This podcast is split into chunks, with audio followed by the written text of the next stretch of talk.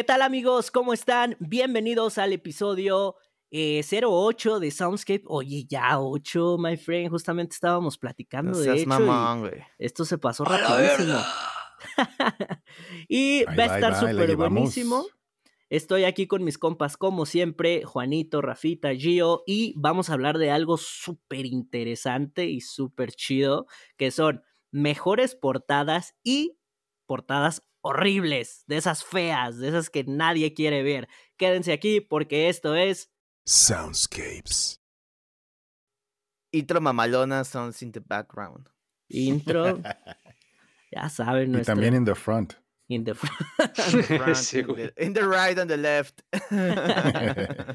es correcto. Sonido estéreo 2.0. Pero pues bueno, ya estamos aquí en el episodio 8 y me da muchísimo gusto estar como siempre con ustedes, eh, mis amigos, digo, tanto allá ustedes que nos están escuchando o viendo ahí en YouTube, como pues aquí con mis compadres. Y como saben, eh, vamos a empezar a decir qué es lo que hemos estado escuchando. Por ahí también unas recomendaciones pues para ustedes, para que tengan música ahí para la semana, ¿verdad? Entonces, eh, cuéntame Juanito, ¿cómo estás? ¿Qué has estado escuchando? ¿Qué? Muy bien. Ya empezando febrero. O sea, güey, de, de entrada nos quedamos así de, güey, ¿qué pedo con que ya llevamos ocho capítulos, no? Sí, güey. Y ahorita, ¿qué pedo con que ya es pinche febrero, güey? No seas mamón, o sea, digo, Sí, obviamente güey. ustedes lo van a ver, no en la fecha en lo que estamos grabando, pero sigue siendo febrero. Y pues sí, está cabrón, ¿no? O sea, pero bueno.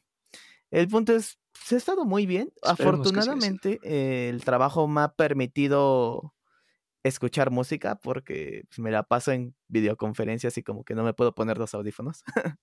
Ok. Este, y la recomendación... Pero si te la pasas en videoconferencias, entonces ¿a qué hora escuchas la, la rolilla? Ah, porque te digo que afortunadamente el trabajo ahora sí me lo ha permitido. Ah, ok, entonces, ok, ok, no tuve tantas conferencias y ya Ah, pude ponerme mis audífonos y desconectarme un rato.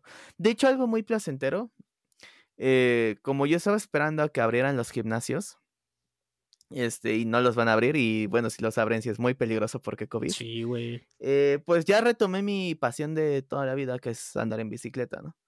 Ay, Este, súper bien. Órale, Y qué Y chido. la, la recomendación va directo a esto porque un amigo, mi amigo Eric, me recomendó una banda que me dijo, güey, no mames, tienes que escuchar este pedo, ¿no? Está buenísima.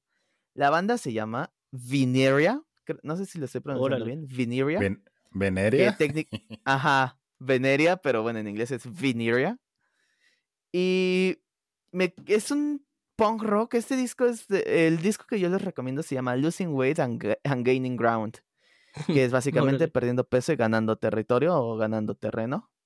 Eh, es del como 2000 el siempre. dis- 2001, ya tiene 20 años y neta, o sea, se nota que estos chicos eran pues tipo Blink 182, tipo Son 41, que son vatos que se crearon con el punk de The Misfits, es punk rock de hecho esto, de The Misfits, Bad Religion, No Effects, todo ese tipo de ondas, y lo traen muy arraigado. Y hay una canción que a mí me encantó que se llama Back to the Start. El video está cagadísimo, neta se los recomiendo que lo vean. Es de estos vatos que entran a un mundo de cartoon y los está persiguiendo un extraterrestre en un convertible. Ok. Está buenísimo el video. La neta. Y, o sea, a mí el punk siempre me ha generado como, como esa sensación. O sea, yo luego decía, ¿no? Si no sientes que vas en patineta, güey, no es buen punk rock, ¿no? Skate or die. O sea, y la neta, buena. o sea, el, Mm, el hecho de andar en la bici escuchando este disco, no más, o sea, me dio una felicidad increíble. Neta, se los recomiendo, dense grasísima. Y rapidísimo, otra recomendación. eh, es, el- es relacionado igual con lo que vimos el episodio pasado de videojuegos. Estuve jugando Nier Automata, por favor, háganse un favor y escuchen ese maldito soundtrack. No lo he terminado, pero por lo que he escuchado, neta, no tiene madre. O sea, por favor, háganlo. Se los dije. Buenísimo, neta. Estuve escuchando también la música del primer Nier, de Nier Replicant. Y también está muy chida. no sí, manches. de hecho, creo que supera. Ay, es que las dos están muy chidas, pero denle una checada. Están muy cool. No, no, y aparte hay temas que son como remixes de. de o sea, que ves Ajá. en Autómata, son como remixes Del de. Replicant. De Bueno, en realidad es tiene igual Gestalt. como El, el primer Nier es Gestalt, pero sí, sí, sí. Gestalt, ok.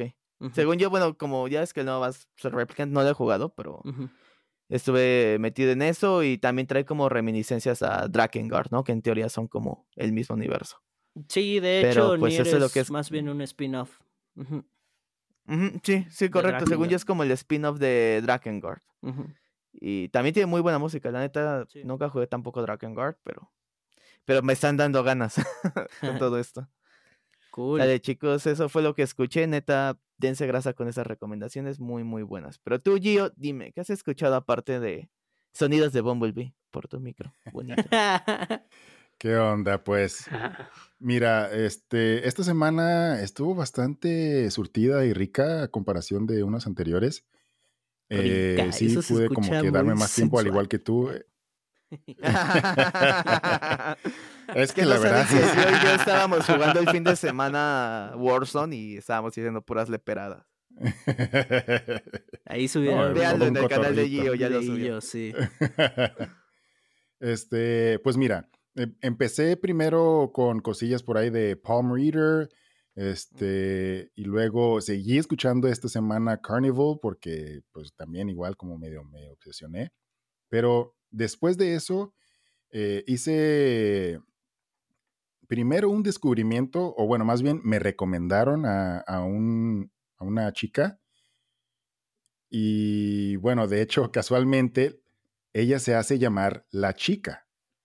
Es su, su, su nombre de, de artista. Ahí va, es, con nombres extrañísimos. dale, dale. En esta ocasión, no, no, no fue por, por, por mí, sino que una amiga eh, me recomendó, eh, a- de hecho, ni siquiera la había escuchado ella, nada más me, me me pasó un artículo en donde hablan sobre su último álbum, que creo que salió en diciembre, algo así, no recuerdo, que se llama La Loba. Y no, no ¿En el es? Loba de, de Shakira, sino este... eh, Esta chica es franco-venezolana. Eh, ella es cantante, es compositora, es pianista, ha tocado en, en agrupaciones de jazz, de trip hop y de cuanta fregadera y media. Pero eh, en esta ocasión, este álbum, que tiene pocas canciones, de hecho, eh, La Loba está básicamente, el título del álbum está inspirado en, una, en una leyenda mexicana que habla sobre recrear la vida y, y el espíritu de la mujer y demás. Esto es básicamente el- este, la leyenda de la loba, ¿no? Entonces, eh, esto es lo, como- lo que toma como tema principal en este álbum. Entonces, eh, habla sobre pues, el, la poder, el poder perdón, de, de la feminidad y, y la naturaleza y la cuestión salvaje. Pero además, este álbum está dedicado a su hermano, que lamentablemente falleció eh, tiempo antes y lo utilizó como válvula de escape y como inspiración, ¿no? Entonces, Wow. eh, hay, hay una canción que se llama eh, Drink. Oh, diablos. Quiero, no quiero equivocarme con esa canción porque está buena. eh, nada más así, Drink. Ok. Eh, esta canción Drink, casualmente después me enteré que es, eh, es una segunda versión de una canción que ya había eh, grabado en su primer álbum. Pero en esta, en esta versión está mucho más acústica, por así decirlo. De hecho, todos los instrumentos y las voces en el álbum están en- este, grabados por ella. O sea, ella hace todas las voces y ella toca todos los instrumentos. Wow. Y además coprodujo ella misma el álbum también, junto con otra, otras dos personas, una agrupación, de hecho. Ah, permítanme. Este, ah, entonces, es una versión mucho más o sea, ¿la acústica. encuentras como The Girl o como la chica? No, no, no, en español, la chica. La chica. Sí, o sea, te digo, es La chica. habla en español, canta en inglés, francés y español, pero eh, español es como su Ah, mira, idioma sí, preferido lo para cantar. y es lo primero que me sale, la chica, la loba. Así es. Y esta canción en especial de, de Drink, básicamente en la primera versión tú la escuches y está como medio movida, medio electro, medio guapachosa, pues. Y, y pues habla de que pues quiere irse a tomar y, a, a, olvidar a un tipo, ¿no? Pero cuando ya la convierte en esta versión acústica súper, con un tempo más lento y muy, muy íntima, y además tienes el contexto de que está este álbum dedicado a su hermano, puta, no, no, no, no, o sea, güey, o sea, los meros feelings, como dicen, ¿no? O sea, este, habla de que pues todavía ve su silueta y quiere tomar para, para borrarla y demás. yo estaba así como que, bueno, espérate. Riding the Kokoro. Sí, no, no, no. Y, está bastante bueno. Está cortito, pero la verdad se los recomiendo. Está interesante. Muy, muy. Eh, decía ella, este. Era como un diamante en bruto, por así decirlo, que todavía no estaba bien pulido, pero que está hecho así a propósito. O sea, es bastante crudo, dice, como así como fue mi año 2020. Wow. Entonces, esa es mi primera recomendación y de rapidito, sin robarles demasiado tiempo. Mi segunda recomendación que me volví a encontrar este tipo que no sé ni cómo demonios se pronuncia su nombre, lo siento, ahí voy otra vez con mis chingaderas, pero su nombre se escribe en todas mayúsculas y juntos JMSN. A lo mejor se pronuncia Jameson, no lo sé. Juan Manuel Sánchez. O a lo mejor J. Messenger. Núñez, porque es N. a lo mejor. ah, ok. Mm. No, no sé qué onda. Este tipo es de Estados Unidos. Ok. Eh, él este, es ingeniero de audio, es productor, eh, es mixer, multiinstrumentalista, cantante. Y de hecho su Científico voz... Científico de la NASA. Casi, casi se me hace. Filántropo, Iron Man. Stripper, güey. me da unos pequeños aires de repente a este... a Justin Timberlake. Pero trae un cotorreo así como que RB alternativo, soul, electropop, sí, pop es, no mames, o sea, un pinche mood súper cool. De hecho, recientemente acabo de poner la canción este, Drinking. Ahí vamos con el mismo tema de Drinking. Pura tomadera. no sé. y sí, ¿eh? Y la neta es que... Tienes un problema con el alcoholismo, ella. Nah, de hecho no. Pero, bueno. Este, le gusta el chupo. Está buenísimo. está buenísimo ese álbum. Y también tiene un álbum en vivo que se me olvida su nombre, pero les recomiendo muchísimo el álbum en vivo o el, o el álbum en donde se encuentra la canción de Drinking, que ahorita olvido el maldito nombre del álbum, pero es una portada donde sale él con un fondo totalmente rojo. Está como sentadito así. Si quieren algo super cool, funk, soul, RB, alternative. Para beber. No, y ¿sabes qué es lo que más me gusta? Que a pesar de ser todos estos géneros, todos, eh, todo es con instrumentos.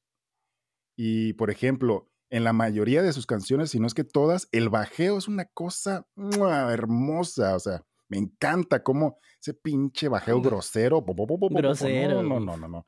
O sea, se nota que es un bajo real, pues ah, no sintetizador ni nada por el estilo. Entonces, neta, échense una, una vueltita a ese tipo y espero que lo disfruten.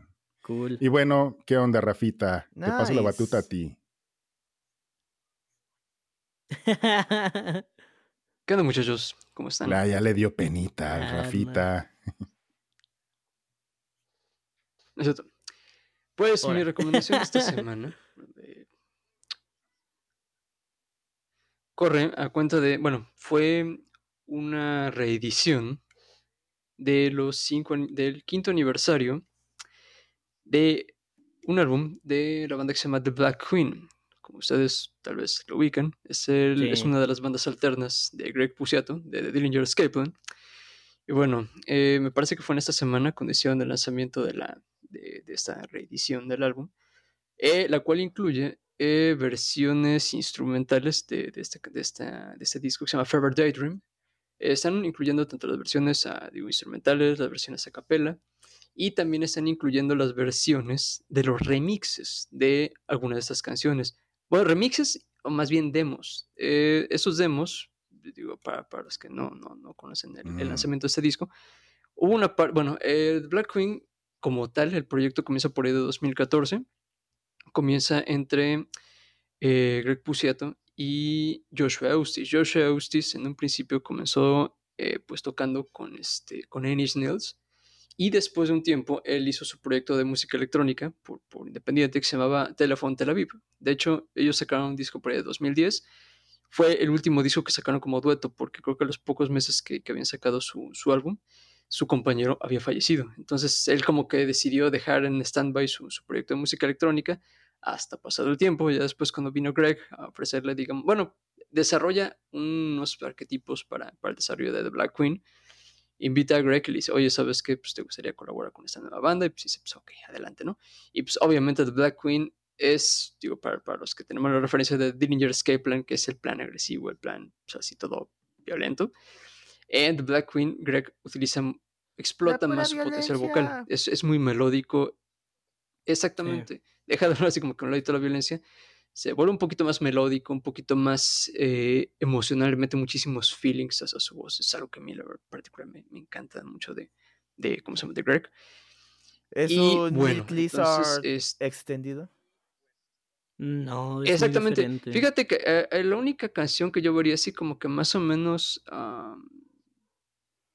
Mm, no, no, te puedo decir como que referente, ¿no? Pero por ejemplo, he escuchado, hay una canción que se llama Moth of Ghosts, sale en el, en el Artworks. Mucha, mucha de esa atmósfera la retoma en este, ¿cómo se llama? En Favorite Daydream de, Black Queen. Y bueno, volviendo al, álbum, este, el, una de, de, las piezas más chidas que, que, hay en este álbum son los, son los demos, que en un principio esos demos eh, incluían más la ejecución de tanto de guitarras eléctricas como de una batería en vivo, que pues como muchas, digo, si, si han visto videos o presentaciones de la banda, ellos únicamente se limitan a, ¿sabes? Es este Joshua, Joshua Eustis tocando el sintetizador. Tienen por ahí un chico que es un guitarrista, se me fue el nombre de momento, ¿cómo, cómo se llama? Y pues obviamente Greg, que está ahí como vocalista, ¿no? Este, y bueno, en este disco, eh, obviamente pues está toda, toda la, la cuestión electrónica. Está por ahí, eh, en los créditos aparece mencionado dos, dos artistas que son, este, bueno, artistas. Es Jeff Frill y Matt McJunkins, que ambos son integrantes de The Perfect Circle y de Pucifer. Y ellos fueron colaboradores directamente en este disco. De hecho, no, no, digamos, no aparecen pues como tal mm, o definidos dentro del sonido del, disco, pero pues ahí aparecen así como que acreditados, ¿no? Y dije, no, pues sí, bueno, está, está chido. Ya en lo personal siempre quise, dije, ojalá en algún momento pues los inviten ellos a tocar o sea, en vivo, ¿no? Siento yo que sería como que un plus muy, muy chingón para, para la banda en este caso. Pero bueno, pues el disco en sí fue, independientemente, uno de mis favoritos de hace cinco años. Fue, de hecho, fue uno de los discos que me indujo un poquito más a este mundo del, pues, del Soundwave, de la música experimental electrónica. Entonces dije, pues sí, vale la pena como que volver a, volver a escucharlo. Este, por ahí te encuentras, en las versiones instrumentales te encuentras, pues, unos arreglitos ahí un poquito más, este, pues, más con detalles que no escucharías, digamos, en la versión con, con, con voces. Tienen por ahí algunos arreglos más, más chingones, más dinámicos. Y la versión de los demos, pues definitivamente es una, pues, una preciosura. De hecho, en el post que ellos pusieron en Instagram, ellos mencionan la versión de Tam Shoot. Es, es, un demo del 2013 que tú lo escuchas y es, es, tiene más un efecto Saint, pero está, está padrísimo, la neta. Entonces, si pueden, neta, échense un clavado a, checar este disco. De momento no está disponible en plataformas digitales. La única plataforma en la que está es en su sitio web y en su Bandcamp. Pero pues obviamente pues Bandcamp siempre te va a ofrecer una buena calidad de, audio. Entonces, si tienen algún chance de ir a escucharlo, la neta, escúchenlo. Recomendación. ¿Y tú, Dani? ¿Qué onda? Cool. ¿Qué has escuchado esta semana? Jalisco. Pues fíjense que esta semana ha estado cool porque he retomado por ahí un gran artista que ya seguía, ya me gustaba bastante, pero como que de esos que, no sé, reavivas la llama y otra vez dices, mm, órale, o sea, sí, o sea, no sé, te agarras ahí de un gran mame, ¿no? Y estoy hablando de nada más y nada menos que del buen Scar Lord, que se escribe así tal cual, nada más que en vez de todo junto, Scar Lord, pero en vez de la O es una X. Y de hecho, pues ya saben, ¿no? O sea, todas las... Es muy común que en, en los traperos o en los raperos, este, pongan como que sustituyan una, una letra, ¿no? Y pues así pasa lo mismo con, con él mismo. Pero fíjense que mm, e, en su tiempo, cuando yo lo conocí, no sé, yo creo que hace unos eh, dos, tres años más o menos, como que nada más me había eh, centrado en, en, escuchar lo que es Scarlord, ¿no? Eh, por ahí en mi lista de reproducción se atravesó una gran canción de, del disco Infinity del 2019 que se llama Berserk, súper buena. Estuve escuchando todo el álbum, que de hecho se me hace el álbum más... Mmm, es un balance perfecto entre violencia, pero además está súper groovy el álbum. Este, está súper, súper violento, grosero, pero rico al mismo tiempo. Necesitan escucharlo para, para que entiendan bien qué onda. Y eh, de ahí fíjate que dije, oye, pero pues si este cuate sí, por ahí me, me acuerdo que tenía una, una banda antes de sacar su proyecto solista que se llama Mid City. Eh, esta banda es de hecho, pues es como new metal. Entonces, este, no la había escuchado, sabía que existía, pero no manches, qué sorpresota me llevé, ¿eh? O sea, la neta es que incluso, híjole, no, no, no quiero pecar ni nada, pero me recordó muchísimo a Rage Against the Machine, como que la energía, eh, los versos, como no sé, o sea, de verdad, topen esa bandita, es una gran recomendación. La cara de Gio de... ¿Qué pasó? ¿Qué Estos pasó? son ¿Qué palabras pasó? mayores. No, es que, o sea... no- Así de literal, ¿no? Lo que... sí, no, no los estoy comparando Es que, güey, directamente. es- ah, ¿no? fuera Pero- del aire. Ujú. Es que fuera del aire estábamos diciendo, bueno, obviamente no lo van a ver ustedes. Estábamos hablando sobre Mario Bros. Y Gio dijo así como de, ah, es que Mario no son juegos de verdad, o algo así, ¿no? Sí. Y Dani dijo... Gráficos de verdad. Ah, ya me van a colgar. Con gráficos Bueno, de Dios sí. El Sí, punto es de que Dani dijo así como, como de, güey, Eh, estás caminando sobre panta- eh, arenas pantanosas. es y exactamente fue la misma Fue la cara misma que puso ahorita Gio. de- Se la devolví. No, pero igual, igual, este, o No, sea, pues- ah, no, no quiero compararlos con Rage Against, o sea, más bien, como dije, me recordó por la energía de la banda y cómo lo transmiten, no, no tanto que, que sean otro, Rage, no, para nada. Este, pero No, sí. para mí, de hecho, la, sí. el- la- la expresión fue más como de, de, de asombro y de interés, no, no, no de "Eh, ¿qué estás diciendo? Sino más por Sí, ese lado de interés. Sí, no, no, no, de verdad, vayan, este, escúchenlo. Aparte, de verdad, se me hace un artistazo con un estilo único. Este, digo, hay como eh, dato adicional, de hecho. Oye, espera, ¿no pusiste algo eh, de, de una parte de su video en, en tu estado? sí, así? exactamente. Este, justo ayer o antier, ya no me acuerdo. eh, compartí un, un- un pedazo de justamente de este video de Berserk. Entonces está súper padre. O sea, lo visual, todos sus videos musicales Sí, es está él interesante. pero como que ya saben, ¿no? Haciendo su performance. Pero está padre, o sea, está como chido. Es, es como artísticamente se Sí, me está hace. bastante energético. de- Exactamente. Se me hace como la misma energía que te transmite ver una danza bien hecha. O sea, lo que es una danza, ubican ese sentimiento de ver como esa fluidez, pero acá es diferente, es muy energético, muy violento. Incluso, pues es muy exagerado con sus movimientos. Es traducido a la violencia, ¿no? Exactamente. o Todo sea, con Dani es violencia. todo conmigo es pure fucking violence. De hecho, ¿no? me recordó mucho no es a. JPG Mafia. Ahorita que lo Su mencionaste, presentación. Ándale. Fíjate, ¿sí? Sí, sí. ahorita que me lo, que igual mencionaste lo de la danza, eh, pausen este video y váyanse a YouTube. Hay una interpretación de Entombed, la banda épica de death metal Simón. sueco, de su canción de, ay, ¿cómo se llama este? Ah, algo de Fallen Angel. Ah, ah, ah, ah, a ver, déjenme lo busco. Ok. Ah, Chief Rebel Angel. Este, tienen una interpretación en los Grammys suecos. y en- o sea, de entrada dices, güey, no mames, Entombed tocando en los Órale. Grammys. Sí. Eh, eh, eh, interpretando esa canción, Chief Rebel Angel, con el ballet de, de Estocolmo. Ah, no mames. Y es Órale. impresionante cómo, o sea, la, la música, pues, entombed, o sea, death Sí, metal, death and claro. rock. Eso. Eh, y con la danza, neta, hacen una combinación muy, muy chida. Porque, o sea, uno está acostumbrado a ver la danza, o sea, así, ¿no? Como súper bonita, así, uh, uh, o sea, muy bonito, ¿no? O sea, con movimientos muy elegantes y eso. Lo que me gustó es que la coreografía que le metieron incluso tiene pasos de danza como una deconstrucción de ese tipo de pasos de danza muy, que sí lo vuelve más agresivo. Entonces sí.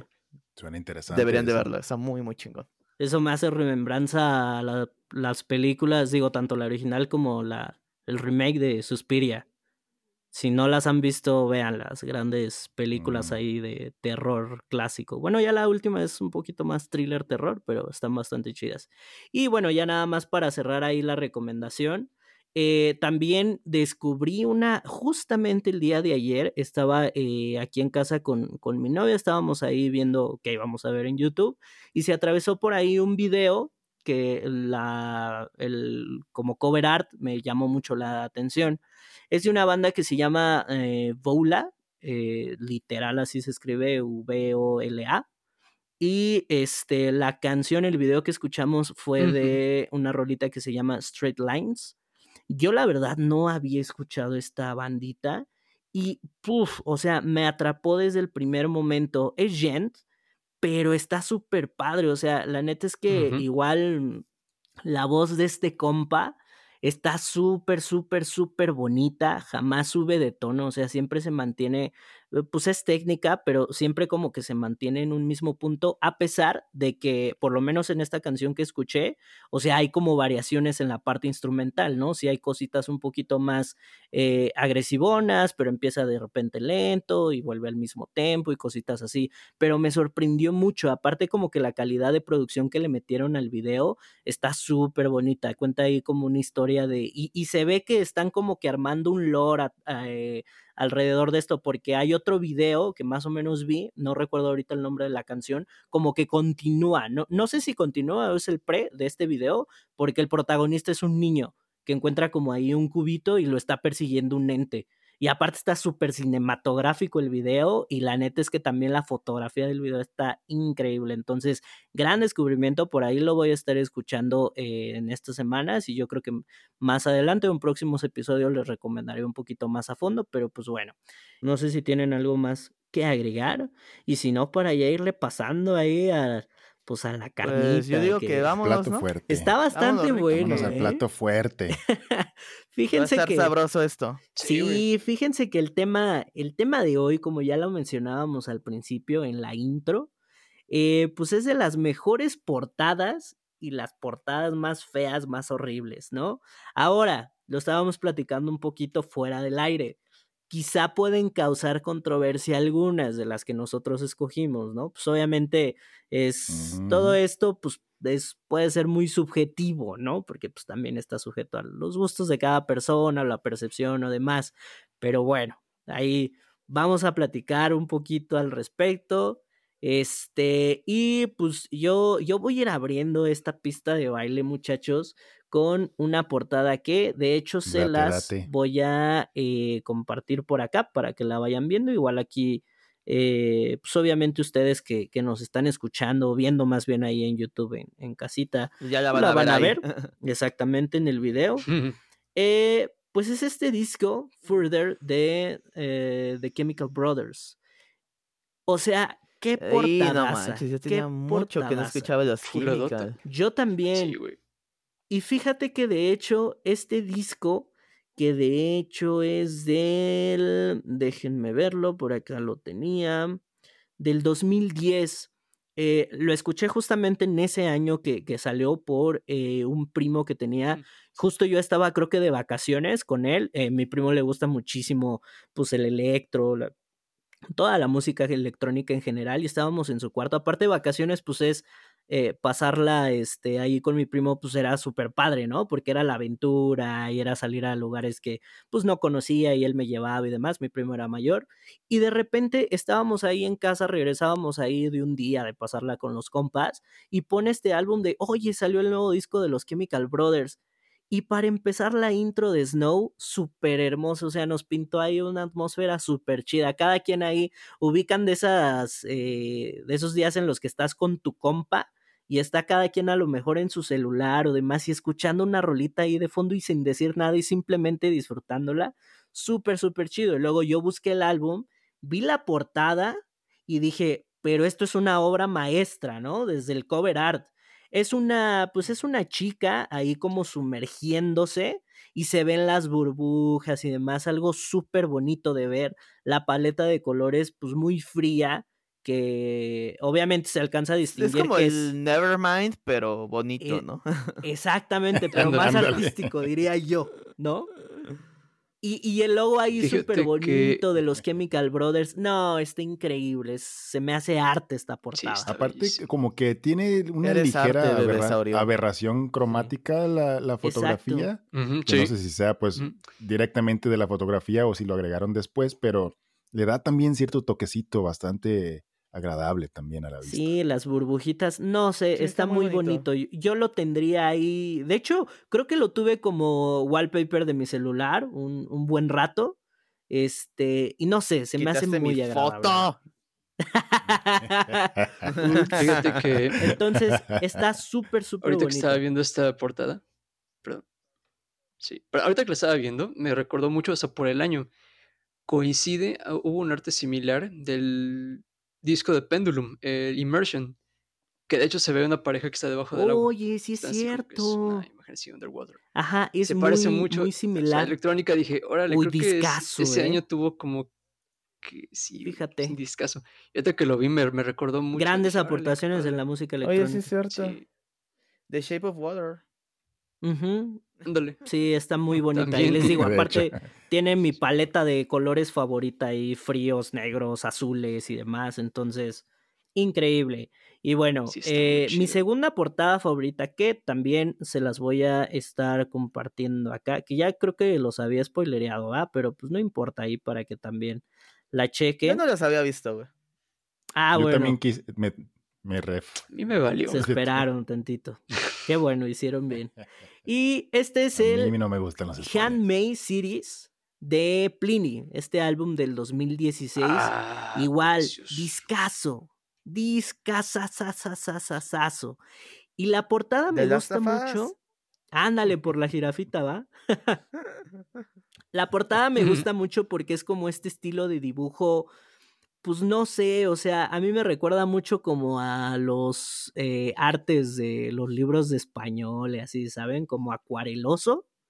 No, no sé cómo decirlo, que... El Atlas. Exactamente, como ilustraciones que te encuentras mucho en el Atlas, ¿no? Y que para mí me transmiten pues igual como mucha, mucho confort. Aparte son pues colores cálidos, cálidos, exactamente, muy, muy nostálgico, cálidos, pero tiene varios elementos ahí, un globo aerostático, una jirafa cargando ahí como una bolsita que trae un pescadito saliendo, este, algo que a mí... Es una pecera, ¿no? Ajá, exacto.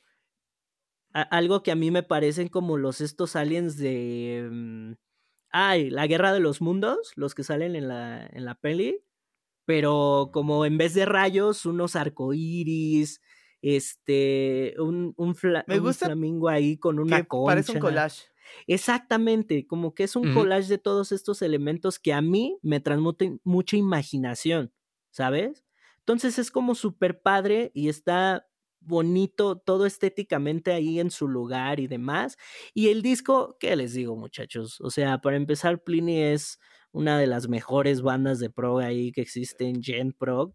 Y este disco en específico, escuchen esa rola Electric Sunrise porque aparte de que es una de las más conocidas del disco, creo que engloba mucho lo, lo que pues, es este álbum, porque es como un crescendo de emociones. O sea, va desde lo más leve que te va preparando ahí como una obra, eh, pues sí, en escena, o como una orquesta, ¿no? Que trae ahí como que sus eh, intros, outros, pero justo en medio tiene una gran explosión y todo es muy bonito, o sea, no, no, no, increíble, hermosa portada para mi gusto. Y acá eh, ya la última portada mmm, también se las estoy compartiendo. Es el. Esperen un segundo. Le damos aquí compartir. Es el The Verdict de I Am Noah. Uy, uy, uy. Gran portada Ah, qué también. buena portada. Este, pues prácticamente es Noah, Noé. De hecho, ahí al fondo del este como triangulito. Aparte tiene todos estos elementos que a mí me gustan. El triángulo a mí Pero pues, para es mí la no es Russell. Crowe, güey. Nah, pues no, no es Russell Crowe, güey. Ujú. Pero tiene un triángulo que... Para mí ese es el Noé de la película. que es de mis, mis eh, figuras eh, geométricas favoritas. eh, por ahí unos planetas y pues este Noé así, ¿no? Como de, oye, pues yo soy el papá de los pollitos y ahí va mi barca. Y también tiene la paleta de colores que a mí más me gusta. Yo soy. Galactus. Y luego una, un, De hecho, ¿no? Pareciera ahí un Galactus. Pero la, la cara de. Noé es como muy Sí. griega. y luego la cascada también. La cascadita. Sí, ¿eh? y-. Y parece ahí como un paisaje dentro de ese triángulo, pues bastante, bastante bonito. Y aparte el disco también está increíble. Es una de esas bandas que creo que yo es, pues sí, muy poco conocida y debería de, deberían de escucharla más porque este disco en específico se me hace una joya perdida del metalcore. O sea, tiene unos breakdowns increíbles. Eh, desafortunadamente creo que la banda Se me figura por la portada que es fin, como Phineas. Ándale. mm, más o menos, más Como o algo menos. tipo Phineas, no sé por qué. Más o menos. Eh, para mi gusto tienen un poquito más de punch. Bueno, no es que Phineas también es muy bueno. Pero este. No sé, escúchenlos. O sea. Y, les digo, este álbum en específico me lo recomendó por ahí un compa, el buen Mike, que le mando saludos. En verdad, si a ustedes les, les gustan o les maman tanto los breakdowns como a mí, de ese metalcore sabroso, bien hecho, este es su álbum. No se van a decepcionar. Entonces, pues esas fueron mis tres eh, mejores portadas. Tengo muchísimas más, pero pues me fui un poquito safe con estas. Y pues ahora le vamos a pasar la batuta al buen Giovanni. A ver, Giovanni, ¿cuáles son tus portadas favoritas? Que ya sabemos van a estar Zacatlán. hipstersasas, pero quiero ver, quiero ver. Fíjate Surprise me que maybe, maybe, pero Amigos, Dinos, dinos. ¿qué onda? eh, pensé que iba a estornudar. Tú solito te espantaste entonces, güey. alguien me lo robó, güey. Alguien pensó en mí. Querías Y- robar la atención, era lo que quería. Quería ser protagonista. Bueno, pues eh, mis, Como la mis niña del portadas pastel, güey. Uh, güey, qué gran video. creo que van de sencillas a, a- a compleja. Ok. Y esta Así es que primera... no son sencillas, son minimalistas postmodernas. De hecho, una de las primeras portadas que se me ocurrieron fueron las de Linkin Park. O sea, de Por las, dos. porque me gustan un chingo, pero dije, ay, güey, en todos los malditos episodios hablamos de Linkin Park. Ya estuvo, güey. Por dos. ok. Pero de hecho, mucho antes que Linkin Park, la primer portada que se me vino a la mente, ahí les va. A ver. Ahí les va, chiquillos. Vamos a verla. ¿Quién les va esa? Ya hemos hablado Uy, fuera del aire sobre esta sí, portada. Claro, güey, claro que sí. Sí. A ver. ¿Cómo no lo pensé Sí, antes, es. eh? ¿Cómo no? Sí, sí. Fíjate Portadas y que, Dani, discazos. pensé que a lo lo mejor pondrías, tú güey. por ahí. Se me olvidó, se me olvidó, si no lo hubiera escogido. Gran portada. Sí, honestamente me fascina esa maldita portada. O sea, es súper sencilla, súper limpia, minimalista. Pero bueno, di Me de quién es por si alguien nos está escuchando. desde Ah, Spotify. cierto. bueno, en el video ya debería de estar por Pero ahí. en de Spotify. haberse no. puesto, pero para quienes nos están escuchando, es la portada del único álbum Crosses, que es homónimo, de hecho. Sí. Y honestamente me fascina, digo yo que me, me, eh, en mis momentos de delirio me hago llamar fotógrafo también. Me, me fascina el blanco y negro, el granulaje, bueno, de que me imagino que es de la, de la fotografía análoga. Sí. Eh, el manejo de luces, las sombras, el contraste. No, no, no. Y, y, y esas malditas tres cruces Sí. blancas en medio. Güey, aparte de la chava está de buen ver. No, solo honestos. Sí, ¿Sabes? sí, sí. Noto como un poco de reminiscencia a Around the Four. Que ya es que es igual una foto de una chica. Obviamente no, no, no igual, pero es- noto como que quisieran hacer algo más artístico, ¿no? O medio al Saturday, Sí, ¿no? sí, sí. Eh, de, ajá, de hecho, eh, recuerdo que en su momento estaban hablando de que se habían inspirado mucho en, en un género que no recuerdo bien cuál era el nombre, pero hablaba mucho sobre, sobre witchcraft, pues sobre brujería y Mm, demás. Pero habían mencionado ¿El ellos Witch que House? no me acuerdo cómo se llama, Hay pero una madre que se llama Witch House y neta, escúchenlo, está muy cagado. Bueno, o sea, Es- este, cagado, según yo, chido. es, tiene otro nombre, pero es algo similar sobre brujería, witch, no sé qué. Pero ellos hablaron de que únicamente eh, tomaron la inspiración gráfica y visual para, sobre todo para sus videos y para sus redes y demás. Eh, y de hecho, si hacemos memoria, tienen en total como unas cuatro portadas que son primero de los EPs y después ya del álbum oficial. El de las crucecitas todas rosas. están güey, buenísimas. No mames. Ajá, primero, ahí ese fue el primero, de hecho, que sacaron. Sí. Ajá, entonces está de las cruces. Y es que, o sea, ves la portada y piensas que es un disco de Skinny Poppy o de Bauhaus. Andas. Sí, o sea, algo dark, algo Trae- un, Bauhaus, ajá, trae un arte muy, muy oscuro. Pero está muy bonito está porque cuando escuchas entonces. el álbum y el Está contraste, hermoso, güey. Digo, está oscurón, Está- están oscurones los temas que abordan, pero ya saben, pues Chino Moreno. O sea, aquí ya estos podcasts de, va a ser podcast de Chino Moreno. esto. romántico y sensual Sí, y todo. Se va a llamar Chino Cast, güey. Chino Cast. sí, Chino Lo vamos a exacto. próximamente, Sí. eh, aquí de invitado. algún día. Este, pero bueno, entonces esa es mi primer portada. La segunda, esta es mi Ahorita la- portada. ahorita la- ahorita le mando un WhatsApp. Vamos a ver. Los Strokes, Ok. Sounding in the background. A No ver, la había Llega visto. Esta, Oh. Ah, Esta muy- Ah, no agrupación manches, está, güey. está muy no, bonita. Está muy chido. ahí les va, ahí les va, ahí les va. Esta es un dúo, de hecho, se llaman No Soy Frida ni tú Diego. Estos chicos son de mi rancho, de aquí de Puerto Vallarta. Neta. Y es, es un proyecto local buenísimo, son como que de, de los más populares. Y este arte fue realizado por un artista que se hace llamar Sergio Navajas, que estudió la universidad aquí mismo, también en Puerto Vallarta. De hecho, fue este, en, mi, en la misma universidad que yo. Él estuvo como unas generaciones después. Y honestamente, desde que estaba de estudiante, pues se notaba que iba a ser una estrellita. Pues había varias personas y precisamente él era una de ellas. Ahorita creo que está en la Ciudad de México, no sé. Y eh, este álbum salió, si no me equivoco, en el 2019.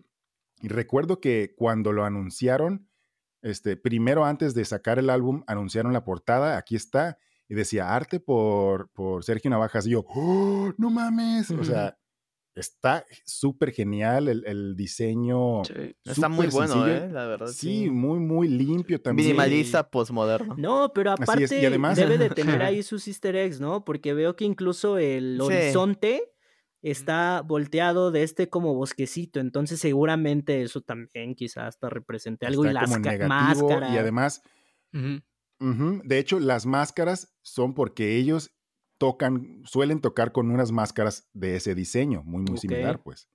Entonces, eh, son una pareja de también, como músicos, son muy buenos. De hecho, el, el chavo, además de ser músico y tiene como mil proyectos de música, típico de los, de los de la escena local, ¿no? O sea, Sí. muy buenos, de hecho.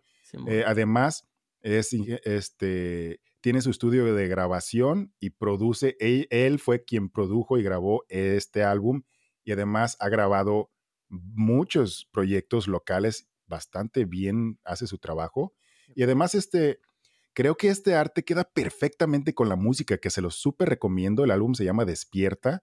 Eh, honestamente, no sé cómo explicar la maldita música, pero ahí les va lo que tienen en Bandcamp ok. que dice, eh, inspirado en el día, la noche, los sueños y la naturaleza. Está perfectamente explicado eso. Ahora o se ve que está como cool. súper espiritual ese pedo. Bueno, o sea, Sí, Sí, sí, ¿no? sí, o, la- o sea, Las perfectamente lo, cuestiones lo oníricas muy. Está, chidas. está muy, muy Sí, bueno. Este, Semilla creo que es mi canción favorita, buenísima. Y hay una canción que se llama Lienzo, Lienzo en Blanco, que este, originalmente no le presté mucha atención, este, no sé, como que no me llamaba mucho la atención y hay una partecita de la letra que se me hizo como que medio cliché, por así decirlo, ¿no? Pero precisamente creo que es porque no le puse bien atención a toda la letra. Ya cuando escuché bien la letra y más aún cuando esta chica en algún momento en una publicación explicó cuál era la razón de esta letra, habla de que se le dedicó a su papá y además a las personas que viven atrapadas en el pasado. Entonces dije, ah, cabrón, a ver, a ver, a ver. Entonces, eh, sin querer meter mucho detalle de su vida este, personal, básicamente su papá es como que muy poco expresivo, es de ese tipo típico hombre pues mayor que, que fue de carácter, digamos, difícil, por así decirlo, ¿no? Y poco expresivo y demás. y este, y habla de, en, en, la canción, pues, de una persona que vive atormentado por sus errores del pasado, pero que pues, como ya es mayor, ya es demasiado tarde para cambiar, ¿no? Claro. Y al mismo tiempo, o sea, como que no se permite disfrutar ya de su vida ni de, pues, disfrutar del viaje, de lo que le queda, porque precisamente porque vive atormentado de esos errores, ¿no? Que ya no puede cambiar. Claro. Entonces, es un pinche golpe en el cocoro bien duro. Y cuando supe todo ese trasfondo y le puse bien atención, güey, se convirtió en una de mis favoritas. Está claro chulada. No, está muy bonita la portada. Fíjate, a lo mejor voy a decir una ¿eh? barbaridad, pero está bien chido. me recuerda, me recuerda mucho como el dibujito, no sé si las máscaras o como el bosquecito. No sé por qué a Tierra de Osos. Y Tierra de Osos, la película está animada de Disney, me trae mucha ¿eh? felicidad, güey. No sé, está bonito, está muy bonito, güey. Necesito escucharlo. Ok. Tienen que escucharlo. Escuchen Semilla y este Lienzo en Blanco como mínimo. Si, si pueden escucharlo todo, adelante. Uy, qué emoción, güey. Y bueno, mi última portada buena, este, ya es, ya no es hipster, pero sí es como que más complicadita, por así decirlo, ya no es tan a ver, a ver. minimalista. Ah, chis. Hablando de. hablando de. Eso. Es el álbum House of Secrets de Otep. Ok. Me acuerdo que cuando vi esa portada la primera vez, creo que estaba en la prepa cuando lo descubrí, estaba en, una de las disqueras de mi, de mi rancho, como le llamo, este, y dije, no mames, no sé quién es, pero lo necesito. Ah, no, no es cierto. Había escuchado una canción que no sabía que era ella, que era la de War Pigs. Este, no, Blood, Blood Pigs, perdón. Sí. Este, y este álbum, pues, ¿qué les puedo decir? Es, es, literalmente es mi álbum favorito de ella, que este, después me enteré que este álbum es, para ella fue un álbum conceptual.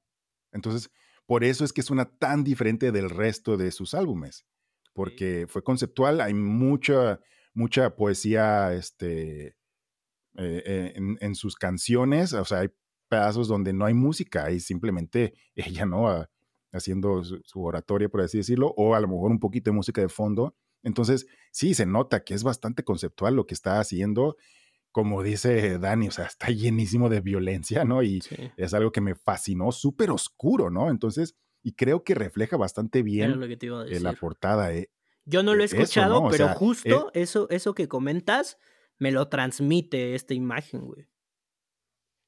Sí, sí, sí, no. O sea, y como que te, te, hace pensar en, en, en, las películas de Saw o algo así, Andas algo así. Sí, sí, sí. Entonces, o sea, es ella misma, Otep Shamaya, pues, este, que también está como que de bien buen ver aquí, y tiene la cara removida, la piel de la cara removida, y de hecho, el, el, el, rostro que está... la escena final de, bueno, al Martyrs, no sé si han visto. Andas, algo así, ah, sí. No me acuerdo. Sí, esta película de... A mí me recordó un poquito... Ah, adelante. E, esta película del New French Extremity, ¿no? Que pues literal sale ahí una morra, una escena muy famosa que desollan a la morra, pero tiene un trasfondo ahí bastante padre. Véanla si no la han visto. Muy cabrón. Véanla. Ah, fíjate que sí he escuchado, pero no la he visto. Sí. Pues a mí me recordó este rostro sin piel a, los rostros de este They Live. They Lived. ¿Se acuerdan de esa película o la vieron? A ver, cuéntanos. No me digan que no han visto la película de Day Cuéntanos, cuéntanos. básicamente, este, a, grandes rasgos o a grosso modo, es de un tipo que se encuentra unos lentes oscuros que cuando se los pone, ve a las personas, este, mm, ya, ya, sí, que, son como alienígenas, creo, y no tienen piel en su rostro. Y en todos los anuncios dice, compra, cásate, este, consume, obey, ese tipo de cosas. Ah, no le he visto, güey. Y de hecho, hay hasta memes de, las caras de estos tipos. Entonces me recordó algo a, eso. Entonces, si no han visto la película, dijera Juanito, háganse un favor, vean esa la Voy a ver. Se me figura por el estilo artístico que estoy viendo aquí en Google. Como muy onda Peter Jackson cuando andaba en drogas y hacía The Feebles y Brain Dead y todo es bad Está muy, muy buena. Se las recomiendo muchísimo. No puedo creer que esa persona dirigió El Señor de los Anillos, pero bueno. Sí, ya sé, güey. Mi mamá se ha comido a mi perro, ¿no? Güey, neta, una anécdota. Una vez estábamos de orcos en la casa de un compa. De orcos.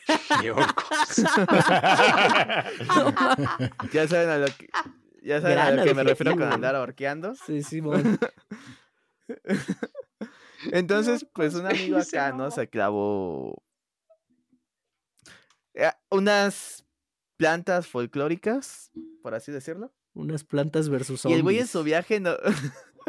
y en su viaje el güey nos dijo, vamos a ver esta peli. Nos puso de Feebles, güey. Y yo estaba así de, güey, verga, güey. Qué pedo, güey. O sea, ya después investigué. Dije, no mames, esto lo hizo Peter Jackson. ¿Qué Sí. pedo? Sí, de hecho. Bueno, no se droguen, amigos. Pues ahí está mi tercer portada. Órale, Honestamente, la portada está buenísima. El álbum está súper genial. Muy Escúchenlo buena, ¿eh? completito. O sea, es un viaje, literal, porque No, y aparte sea, más el, bien es como una invita, película, ¿no? casi, O sea, se llama House of Secrets. House of Secrets. Y, oye, pues yo quiero saber qué hecho, eh, secretos. Hasta el flipbook que. sí, hasta el flipbook que venía en el disco estaba genial. Venían las letras y un arte muy, muy chido, similar obviamente a la portada. Y este, Ujú. que de hecho, imagino que muchas de esas ah, ilustraciones y demás las hizo justamente Ote, porque ella pinta e ilustra. Sí, lo que te iba a decir que sí, este, ella era autora de, de- de el- arte, güey. O sea, en, en una de las, de las de los tracks, lo primero que se escucha es como un grito de fondo de una persona amarrada. Ah, no manches. Y se escucha un grito, pues, y se escucha unos pasos como que en, en Ahí va el agresor, en- ¿no? En unos escalones, y vienen los escalones, pam, pam, pam. Órale. Abre la Ah, me puerta encanta cuando se escucha ya que está gritando. escenarios. y le dice, ¡Shut up! ¡Pum! Ah, Cierra no la puerta y empieza la Qué canción. chido, güey. Me encanta no, cuando no. te pintan esos neta, escenarios. Tú, Dani, sí, sí, sí. tienes que escuchar ese álbum. eso. Sí, sí, muy, sí. chido. Wow, qué chido. Todo el álbum tiene esa intensidad y esas te pintan escenarios y demás. Wow.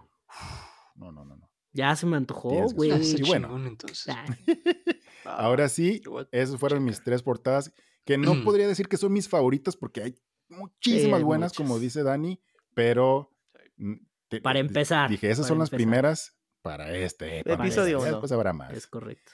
Y bueno, eh, mi querido Juanito, ahora vas tú, date.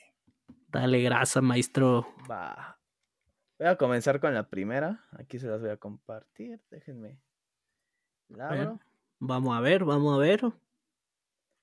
Es una portada que de entrada tú dices, Ay. verga, güey. Nada que ver con el género, ¿no? A ver. No sé si ya se haya enviado, a ver. No. Que digo, Ah, ya. ahorita. Tenía mucho que no man- usaba WhatsApp web. Eh, esta portada, Ah. eh, espero que ya les cargue. Es de Suffocation, la banda legendaria de death metal. Simón. Pero está muy, muy, muy raro. ¿Por qué? Porque ya les cargo. No, todavía no, No. pero dale. No, No, es que saben qué. Tú date, tú date, Ajá. tú date. Está Tú pensando date. todavía. A ver, a ver, espérenme. Algún día nos llegará. Sí, todas sabes formas, que es que me aparecía están teléfono. viendo- sí, aquí ya la están viendo seguramente. Sí, aquí ya la están viendo, nada más que. Pues creo que están viendo porno en la casa, no sé la verdad. Ya llegó, compa. Ah, ya les tuvo que haber Oh, llegado. no Ah, mames, qué una puta Portadísima, güey. Güey. Fíjate No, que no sea- había visto esta No, y el portada. disco, güey, no mames. ¿De qué año es este No, es disco? una puta portadota. No, es, me parece, es una chulada de disco, 2015, güey. algo así. Dos- Yo no lo he Ajá, es de escuchado. 2015. exacto. Ni No, es había un visto la pinche portada. discote. Sí. Órale. Este, y sabes, o sea, a mí ¿eh? lo que me llamó mucho la atención, eh, no soy fan de Suffocation, pero la verdad me agrada mucho su trabajo. Suffocation es yo creo que de las pocas bandas así en la escena death metal, death metal técnico, brutal death metal, Sí. que no decepcionan, ¿no?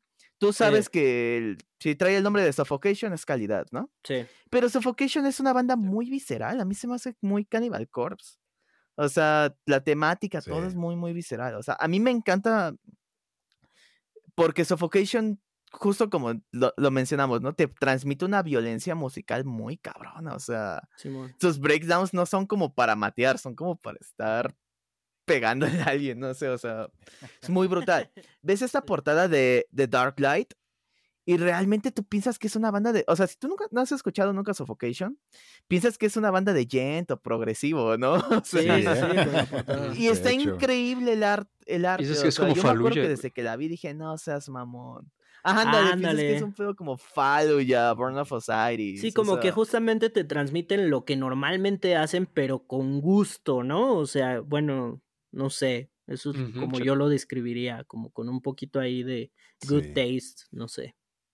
No, es buenísima esa portada, neta. Escuchen el disco. Oye, y Lo que para se alguien esperan de, de de ese género está, está, sí está muy, muy diferente a lo que normalmente Sí, es. Sí.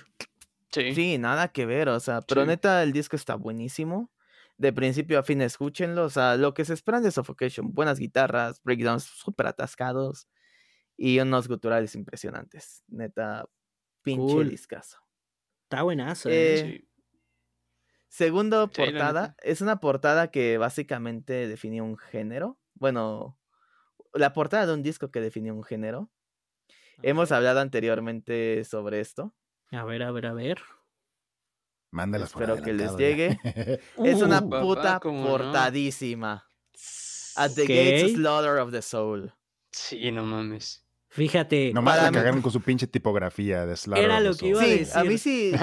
ahí empieza la controversia porque mucho Sí. Tiempo, Papyrus, eh. mucho tiempo a mí me desagradaba esta portada. Cuando empecé a escuchar a The Gates y vi esta portada, pues es que antes igual en mi W300 pues se veían así súper chiquitas las portadas y veía esto ahí nomás un rojo ahí Sí. mermeladoso que decía esto madre que, pero ya después cuando la vi a ¿Qué detalle pedo con esto? ya dije, pero sí, el, la neta es que ese word art ahí de La tipografía of the Soul. Pero dale, dale, Juanico. Pero no, en serio.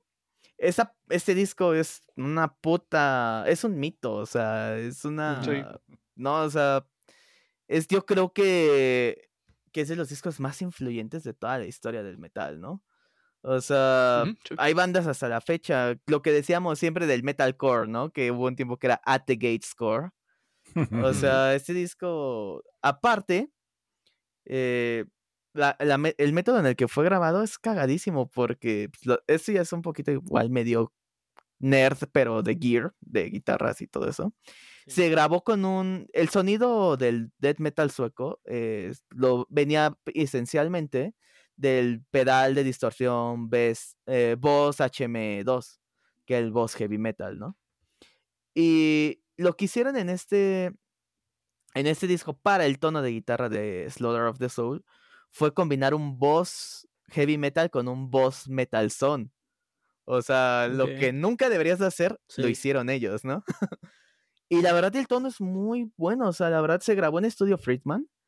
Buenísimo. Studio Friedman ha grabado otros discos igual muy icónicos de bandas como At the Gates, In Flames, etc. Y aquí fue, yo tengo entendido que el primer disco en el que se usó el método Friedman. Que bueno, quizás más tarde se los, se los cuente. Explicar. Pero bueno, aparte lo que me gusta mucho de esta portada es que At the Gates reflejaba como, por ejemplo, ¿no? De entrada el nombre, Slaughter of the Soul, ¿no? La matanza del alma.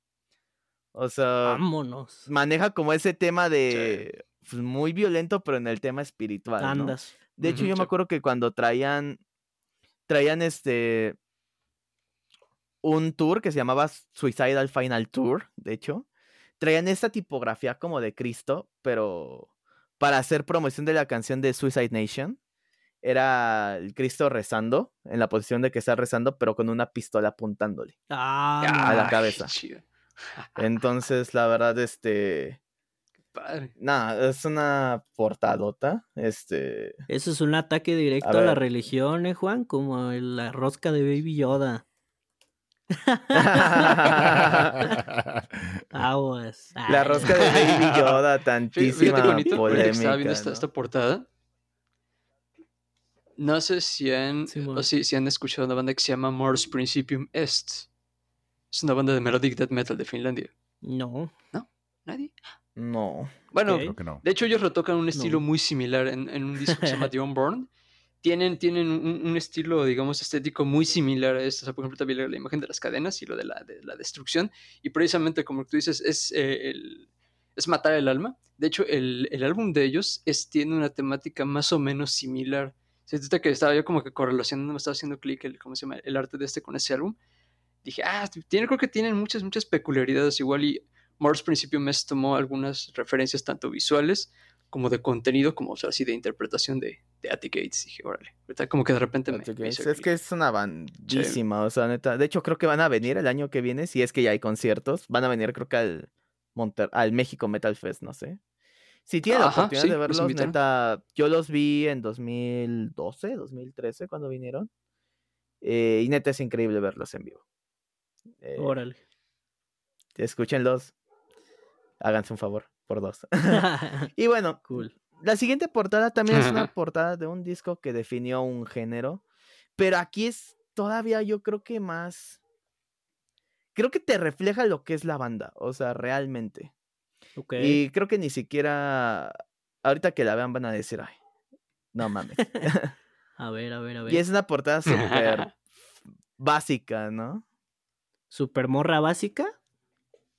No, bueno, básica de que no tiene Ah, ¿cómo no? Ah, ja, ja, sí. El homónimo de. Korn. Ah, El álbum debut. el Sí. álbum debut, la verdad, o sea, es impresionante cómo, o sea, la, la niña en el, o sea, representa la, la inocencia, ¿no? De la niña en el columpio. Sí. Y esta persona, ¿no? Hasta como en una pose, casi sus, sus manos quieren volverse garras, ¿no? Exacto, muy sí, Slenderman. parece Freddy Krueger, Ajá, ¿no? parece Freddy Krueger. Ándale. Y la Sí. verdad, o sea, esto te refleja lo que era Korn en un principio. Korn era una banda agresiva con, o sea, agresiva más no poder. De hecho, yo la semana pasada estaba escuchando con, con una chica a Korn y estábamos hablando, yo le estaba hablando como el por qué me gusta tanto, ¿no? Le puse canciones como Clown, le puse Faggot, le puse Blind. Uy. Y pues son canciones que te reflejan ese incluso odio que llegó a sentir Jonathan Davis, Sí, ¿no? sí, Y exacto. este odio que, que, o sea, uno llegué como a esa conclusión de que mucha gente que escuchábamos de ese tipo de bandas cuando éramos adolescentes, preadolescentes o niños, quizás sufrimos, éramos los diferentes del, del grupo, ¿no? Y quizás un poquito de marginación por que a ti te gustaba algo diferente, ¿no? Entonces tú te sentías igual, ¿no? Identificado como con ese odio, ¿no? O sea, rabia, o sea, Simón. a mí hasta la fecha cuando escucho a Korn, me dan ganas así como de, de gritar, ¿no? Pero, o sea, gritar de, de, ah, váyanse todos al carajo, ¿no? O sea, y esto te refleja totalmente lo que es la música de Korn. Sí, sí, O sí. sea, Sí, así es. realmente es una portada que incomoda verla aparte. Sí. O sí. sea, Fíjate que justamente hace unos pocos días vi como un pedazo de, del podcast de este Steve-O, Ok. en donde invitó a, a Jonathan Davis y hablaron de muchos temas y precisamente dentro de esos temas hablaron de cómo él creó el logo de, de Korn con una pinche, con un crayón pues, porque Un no crayón. tenían logo y tenían que este, hacerse Ya saca. publicidad, así que, ah, pues chingue su madre, y con su mano izquierda lo hizo todo mal hecho y ahí está. Y habló precisamente de, de, de quién había sido la idea para esta portada y de plano, ah, mi pinche memoria de teflón, no me acuerdo, pero hablaron justamente de esta portada y tienes toda la razón, o sea, está perfecta para álbum. Incomoda verla, o sea, son de esas portadas que dices, güey, no mames. Sí, Sí. yo recuerdo que cuando la vi por primera vez creí que era algo tomado de, de, de Freddy Krueger o algo Sí, así. o de una peli, además, ¿no? Ahí Yo súper, súper, súper tonto, siempre pensé que era de noche la foto. ¿Cómo crees? No sé por qué demonios, ¿no? No, pues, Sí, no sé por qué demonios, por los tonos a lo mejor. no, No sé, o sea, yo pensé que era de noche y dije, es una pinche luz súper brillante, simplemente, ¿no? Ajá. Este, pero y ya cuando dice Jonathan. Davis en, en, en, en el podcast, así como que, ah, que el sol y la madre y yo, ¿sol? No Ah, no. Hasta ese momento, o sea, de tantos años después. Pero está muy, muy buena, sí. Órale. Hay Y una, pues hay una anécdota chusca con respecto al logo de Korn. De este. Ahorita más sí, paréntesis. Eh, ahorita colación lo que decía Giovanni, de Sí. que, bueno, el logo de Korn lo hicieron, pues ahora sí es un trazado hecho con un crayón intencionalmente, como si fueran eh, letras escritas por un niño. Eh, originalmente no se iba a Sí. llamar Korn la banda, se iba a llamar Larry.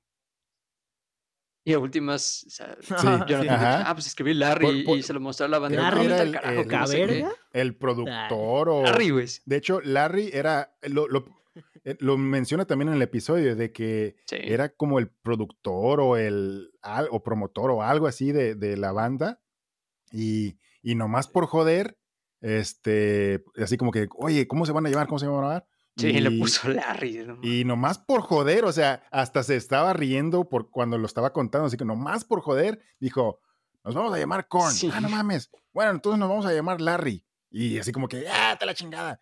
Y le dice, escoge, ¿nos llamamos Korn o nos llamamos Larry? Y dice, está bien, pues, Korn. Freeze. me, me da mucha. Hay un capítulo, yo no- espero que todos lo hayan visto. Y quien no lo haya visto de la audiencia, pauselo y vaya a verlo. Hay un capítulo de South Park que es una parodia a Scooby-Doo. Sí. Y quienes vienen la máquina del misterio es Korn. Y es como de, güey. No mames, está de huevos. O sea, neta, vean, te cagan de la risa. Sí, está buenísimo. Recuerdo que lo vi. Buenísimo. Y al Qué final tocan. Falling Away From Me. Y es como, no mames, a huevo. güey. Yo sé que existe, pero no lo he visto. Tienen que verlo. Lo voy a poner. Vean, Está cagadísimo. Se cagan de la risa Ah, porque que tienen sus poderes del maíz. Sí, está muy bueno.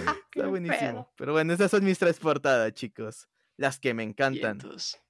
Y aparte creo que son portadas muy icónicas. Sí, de hecho, Sí, totalmente. Sí. pues ya está. Entonces, ya nada más Pues falta por ahí el buen Rafiki. Así que, Rafiki, venos contando cuáles son tus portadas Fabs de la vida. Dijiste que tenías algo muy bueno para compañeros. nosotros. A ver, échale. Ah, claro, es una sorpresa por final. El libro vaquero, uno, dos, tres. Eh. El libro vaquero. Son ocho, Némesis. chingue su madre, güey. No, fíjense que ahora sí, para hacer la selección, pues, Claro. obviamente dije, a ver, álbumes que me, que me gustan bastante, pues, en su mayoría, pero eh, normalmente pues, ya saben que yo soy más centrado en cuestiones del metal o cuestiones del rock. Dije, no, vamos a variarles. Entonces comencé a hacer una, una exploración de, de otro tipo de, pues de otros géneros, a final de cuentas, álbumes que, que me han gustado bastante, al menos en, en estos pues, últimos años, últimos meses. Y bueno, mi primera recomendación que les voy a mandar ahorita en estos momentos va a aparecer en sus pantallas, amigos.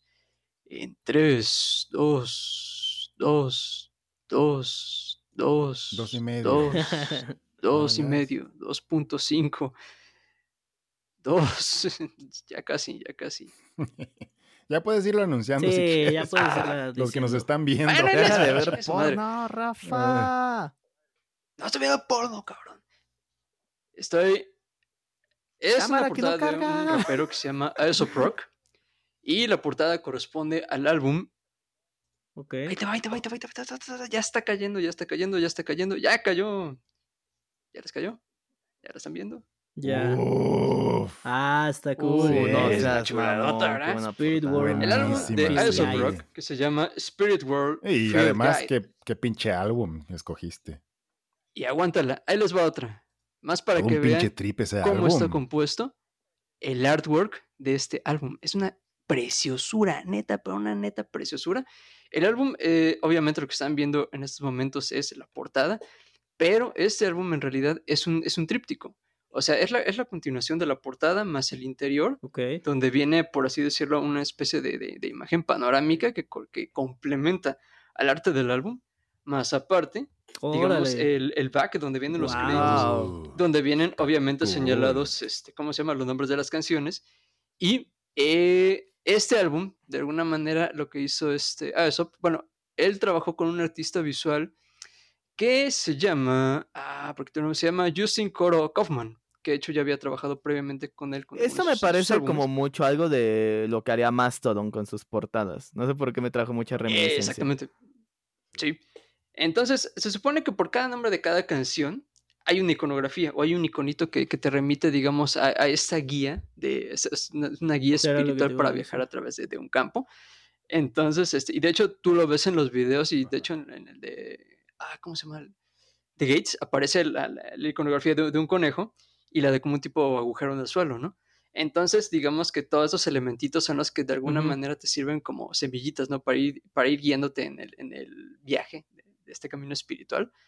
Y bueno, se supone que este, cuando llegan al, al final del- del- del álbum, pues obviamente es como que la sorpresa, ¿no? De que hay un, la, la imagen o la iconografía del, del, del venado, del ciervo este, que se, se aparece como que es asustado por el cráneo, se supone que la reacción del, del ¿cómo se llama? De la persona que está Mm. escuchando el álbum, ¿no? Es como Bambi. que- ándale, es como un Bambi, ¿no? Es como que, ah, Ok. se acaba todo sacado de pedo. Y este, y pues, no, la neta. Eso está- es lo está- que está- realmente le pasó a la mamá de Bambi. No mames. dude. Exactamente. Sí, no, está bien loco. No yo- yo, la neta, ya se puso oscuro el asunto. Estás ojete, güey. Ya la neta, cuando lo vi, o sea, por sí vi vi la portada y dije, oye, está bien chida, ¿no? Pero que me ponga a investigar en el sitio web, de hecho, él, está en una compañía discográfica que se llama Rhyme Sayers. Y ahí en ese sitio estaba, eh, digamos, el, el álbum ya completo. Y me metí a curiosidad por, o sea, por, por curioso, el, este, el, el arte conceptual del disco. Y no manches, dije, ¿qué onda con esto? O sea, estaba, o sea, está, está muy, está muy chido, la neta. Y dije, no, este sí vale la pena compartírselo. Muy, muy Ustedes, bueno. es, bueno, eso Sí, es está súper bonito. No, está es un, buenísimo. Es, es un rapero, es, bueno, es un hip hopero, rapero, es, es de la ciudad de Nueva York, pero él digamos que figura dentro de la escena underground, digamos, no es como que personas así como que súper conocidas. De hecho, em, él me parece que llegó a colaborar, o más bien, todo este colectivo de raperos underground en algún momento colaboraron con Wu-Tang Clan.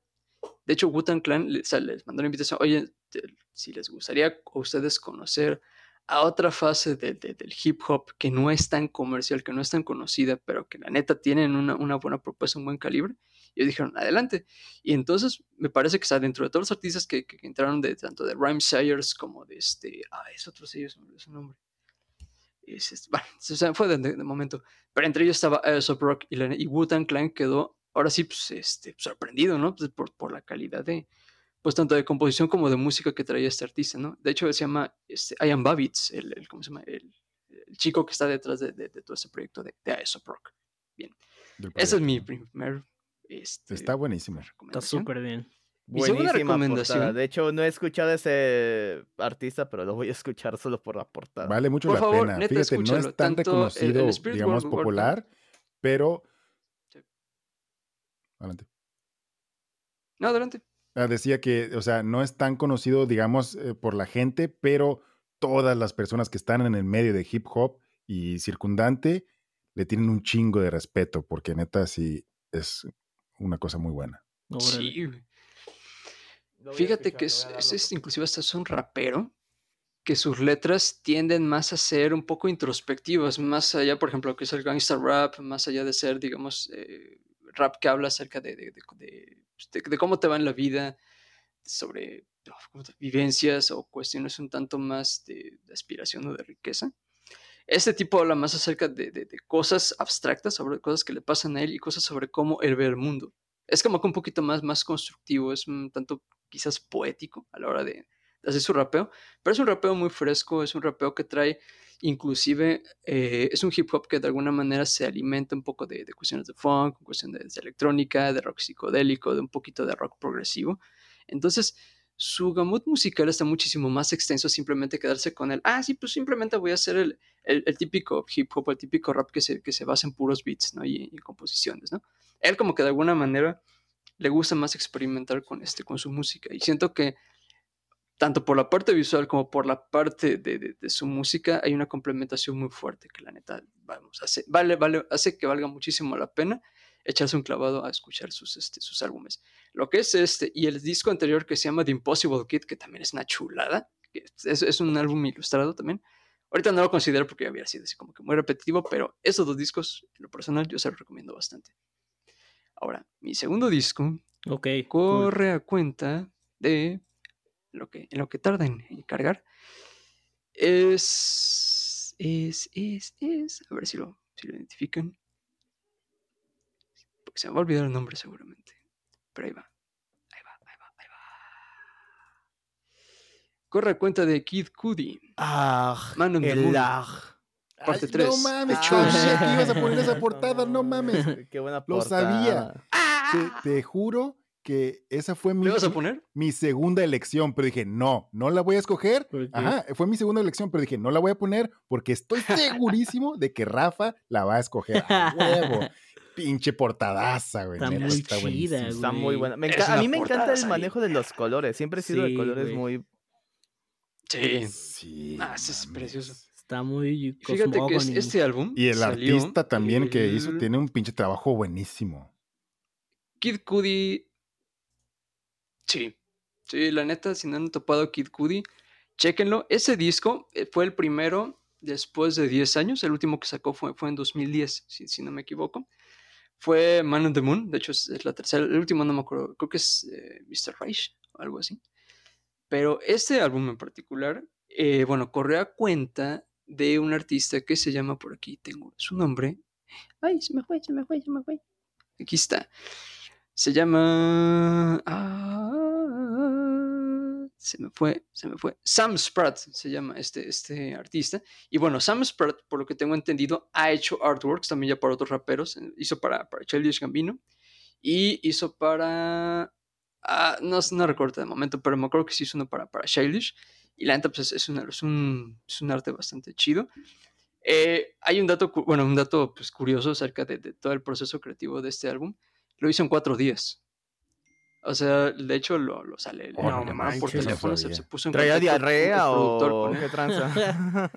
No sé, o sea, Scott, o sea, Scott es, este, pues sí, la persona que está detrás de, de, ¿cómo se llama? De Kid Cudi. Le habló cuatro días antes y le dijo, oye, ¿sabes qué? Me interesaría que, este, pues, que me echaras la mano con, con- con el artwork de, de- de mi álbum, porque la verdad pues, estoy muy impresionado por, por- por tu forma de trabajar. Le dijo, ah, sí, no hay problema". O sea, pues, como que, oye, pues es una broma. dice, no, es en serio. Dicen, por favor, este, ayúdame con, con mi álbum porque Dice, pues llevo trabajando con él cerca de 10 años, casi, casi, si no es que un poquito menos. Tenemos Entonces, cuatro pues, días ya- para salvar al mundo. Exactamente, así como que, ¿y cuándo lo vas a entregar? Ah, dentro de cuatro días, ¿puedes hacerlo? Y vos así de, no mames, pues va, ¿no? Y Así según de- narra, de puedes o no puedes, güey. sí, güey, y según narra, narra este chico, este, este, ¿cómo se llama? Sam Spratt, que prácticamente se tomó esos cuatro días sin dormir, o sea, prácticamente metiéndose cafeína hacia lo, a lo bestia, y que todo el proceso creativo era, era digamos, este, pues, punto número, o sea, primero era, pues, ahora sí, platicar con, con Scott, o oye, ¿de qué va tu álbum? ¿Cómo te sientes? ¿Cómo lo quieres reflejar? Etcétera, etcétera. Y que prácticamente todos los bocetos, cualquier así intento, dibujo, avance de diseño, todo se lo iba compartiendo así, casi, casi que de manera simultánea. Y que eh, llegó un momento en que le dijo, ¿sabes qué? Me gusta muchísimo el arte que estás haciendo, pero hazlo más trippy, hazlo más viajado, hazlo muchísimo más conceptual, hazlo que sea algo que salga por completo, que sea la conclusión de, de todos los álbumes que he hecho de, de Man in the Moon, ¿no? Y de hecho, pues Man in the Moon también es una cuestión un Ok. tanto mm, introspectiva, por así decirlo. De hecho, eh, eh, me parece que el, el segundo álbum habla, digamos que de su alter ego maligno, por así decirlo, que es la forma como lo estaba controlando, ¿no? Y este álbum es como que la liberación de, de ese lado maligno que tenía, pues, so- sobre de sí. Este, y bueno, conforme fueron así, pues, pasando Ujú. los cuatro días, que llegó al, hacia el cuarto día que se lo, se lo mandó a este, a este Scott y que él estaba en su estudio de producción y que dice que nada más de repente así escuchó, pues así expresiones oye, no manches, ¿qué onda? ¿qué, qué onda con este disco? No, pues una chula, dice, oh shit, que no sé qué. Sí". Y que dentro de todo, o sea, le dijo, sabes qué, muchacho, estoy sumamente contento con lo que acabas de hacer. Y este, ¿sabes qué? Adelante, ya está elegido, ¿no? Y que él, él, este Sam Spratt dice, para mí no hay nada más reconfortante nada que me haga más feliz que un álbum que a mí me, un, un arte que a mí me hace feliz, que haga feliz a las demás personas, ¿no? O sea, como que es, debe, debe- siempre debe tener como una, una felicidad colectiva, ¿no? Y algo que decía este Kid Cudi, Sí. Como lo vi Kid Cudi, dijo, tú puedes ver este álbum en estos momentos y lo vas a recordar los próximos 30 años. Y sin que tú sepas quién soy yo, vas a querer escucharlo. Y planeta, digo, yo creo que sí van a pasar esos 30 No, años y no. este you will disco va a know ser my icónico, ¿no? name, because Exacto. my name is the Lord. Ándale, casi, casi. Sí, pero en este Sí, caso, you will know my face. Sí, no de manches, hecho, pero- pequeño este, paréntesis aquí, el, otro de los artistas bastante conocidos a quien le hace las portadas, no sé si de todos sus discos o la mayoría, es. Logic. Este, Ah, es creo otro que sí. rapero Ok, también. sí. Sí, eh, sí, bastante joven, ajá. Sí, de hecho, gracias a las portadas de Logic fue precisamente que se interesó en este artista, en Sam Exactamente. que están buenísimas también. Sí, de hecho, él fue el conecte. Logic hizo el conecte Cool. con ese chico y ya fue que nexaron. Sí, es cierto. Tienen toda la razón. Datito que se me había escapado. No, está muy chida, güey. Y bueno, Fíjate que me recuerda mucho como a este, la- estos artes urbanos de este, ¿cómo se llama? Como de la gente que hace con aerosol, como que manejan estos tipos de como colores y así, que están muy chidos, están muy perros. Algo así también me... re- Pero Sí. no manches, está súper chida, güey. Qué cool. Este güey Sí, debería de sí, tenerla, verdad, o a lo mejor y la tiene, ¿no? Ahí en su casa en grande, güey.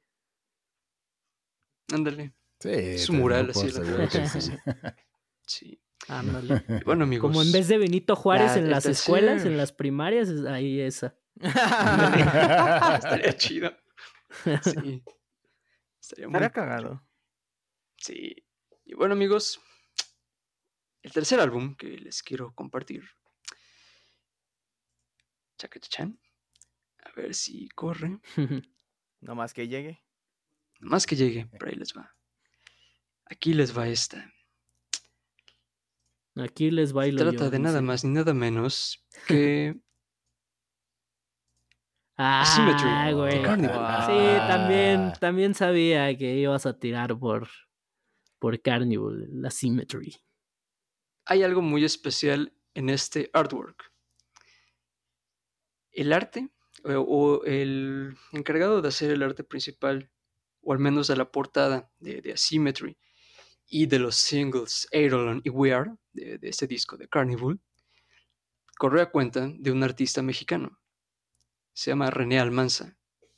¿Qué? Y este artista mexicano lo descubrió no lo el guitarrista de Carnival, Hoss, Mark Hossing. Y él estuvo, estuvo googleando, o sea, estuvo buscando, digamos, algunas ideas en internet y dio con los trazos de, de este artista. De hecho, René Almanza es de Monterrey y, este, y le gustó mucho. Entonces, este, él se puso, digamos que, en contacto con, con, con René Almanza y le dijo, oye, ¿sabes qué? Nos, nos late la forma en como, ahora sí, pues, tu- tus, tus pinturas, tus dibujos, lo que estás haciendo. Y este, nos gustaría mucho que colaboraras con, este, con nosotros, ¿no? O sea, con, con nuestro siguiente álbum. Y pues, René dijo, ok, adelante, ¿no? Entonces comenzaron a compartir, pues, así como que ideas acerca de, de cómo querían que se, que se hiciera el álbum. Y pues salió esto. Eh, yo pienso, bueno, para mi parecer es un álbum que yo lo, lo veo y digo, refleja perfectamente bien la parte conceptual de- del álbum, que, que quiere, Sí. quiere hablar acerca de la simetría. Totalmente. Y ahorita les voy a compartir muy otra imagen, Sí. que es el interior del álbum. Es, ¿Sabes qué? Me este, trae que como digamos cierta reminiscencia al disco de Machine de Burn of Osiris. Justamente sí, era lo que iba a como decir, como esos güeyes ahí humanoides, pero que son fuera, ¿no? De este planeta o algo.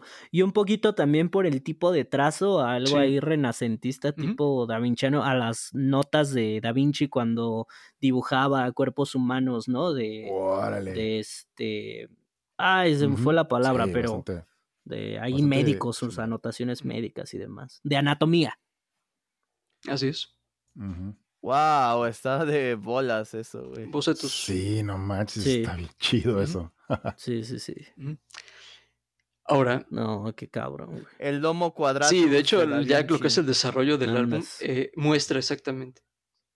Exactamente, de hecho, te muestra completamente cómo, Sí. cómo está constituida la, eh, pues esta ilustración que hacía este artista mexicano. Que a mí en lo personal, con de por sí el, el álbum a mí me gusta, me, fue muy significativo para mí, es, es- es uno de mis favoritos. Pero ya también cuando vi el, el- el arte extendido de- del disco, dije, no manches, está padrísimo, la neta. Digo, refleja muy bien lo que, la- lo que es la asimetría, ¿no? O sea, la, la desigualdad del, del, del pensamiento. Y de hecho. Carnival, cuando, cuando pensó en el nombre de Asymmetry, ellos dijeron, bueno, ser humano, en ¿no? muchas entrevistas le decían, bueno, ¿por qué le llamaron Asymmetry?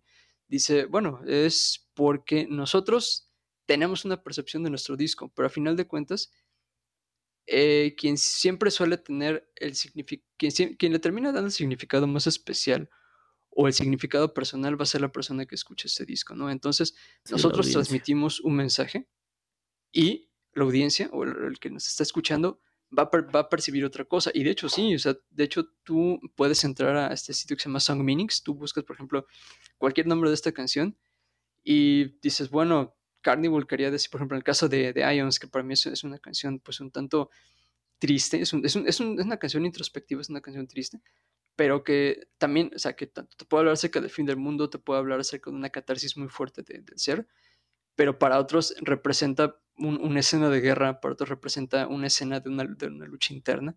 Entonces, ahí es cuando de alguna manera se cumple el sentido y el propósito de que este álbum le terminen llamando Asymmetry. Y yo creo que pues, es algo que, pues digo, Carnival sabemos que es, una banda que constantemente mm, se va, a ver si va rompiendo el molde, ¿no? Al menos en, su, cuestión compositiva, en la cuestión de, escribir letras como lo hace Ian Kenny, en la cuestión musical, tanto lo, lo que hace Hoss como lo que hace este Smart Hosking y el otro chico, ese fue su nombre, su nombre, pero Mark Hosking es prácticamente quien se dedica a experimentar más en la cuestión musical.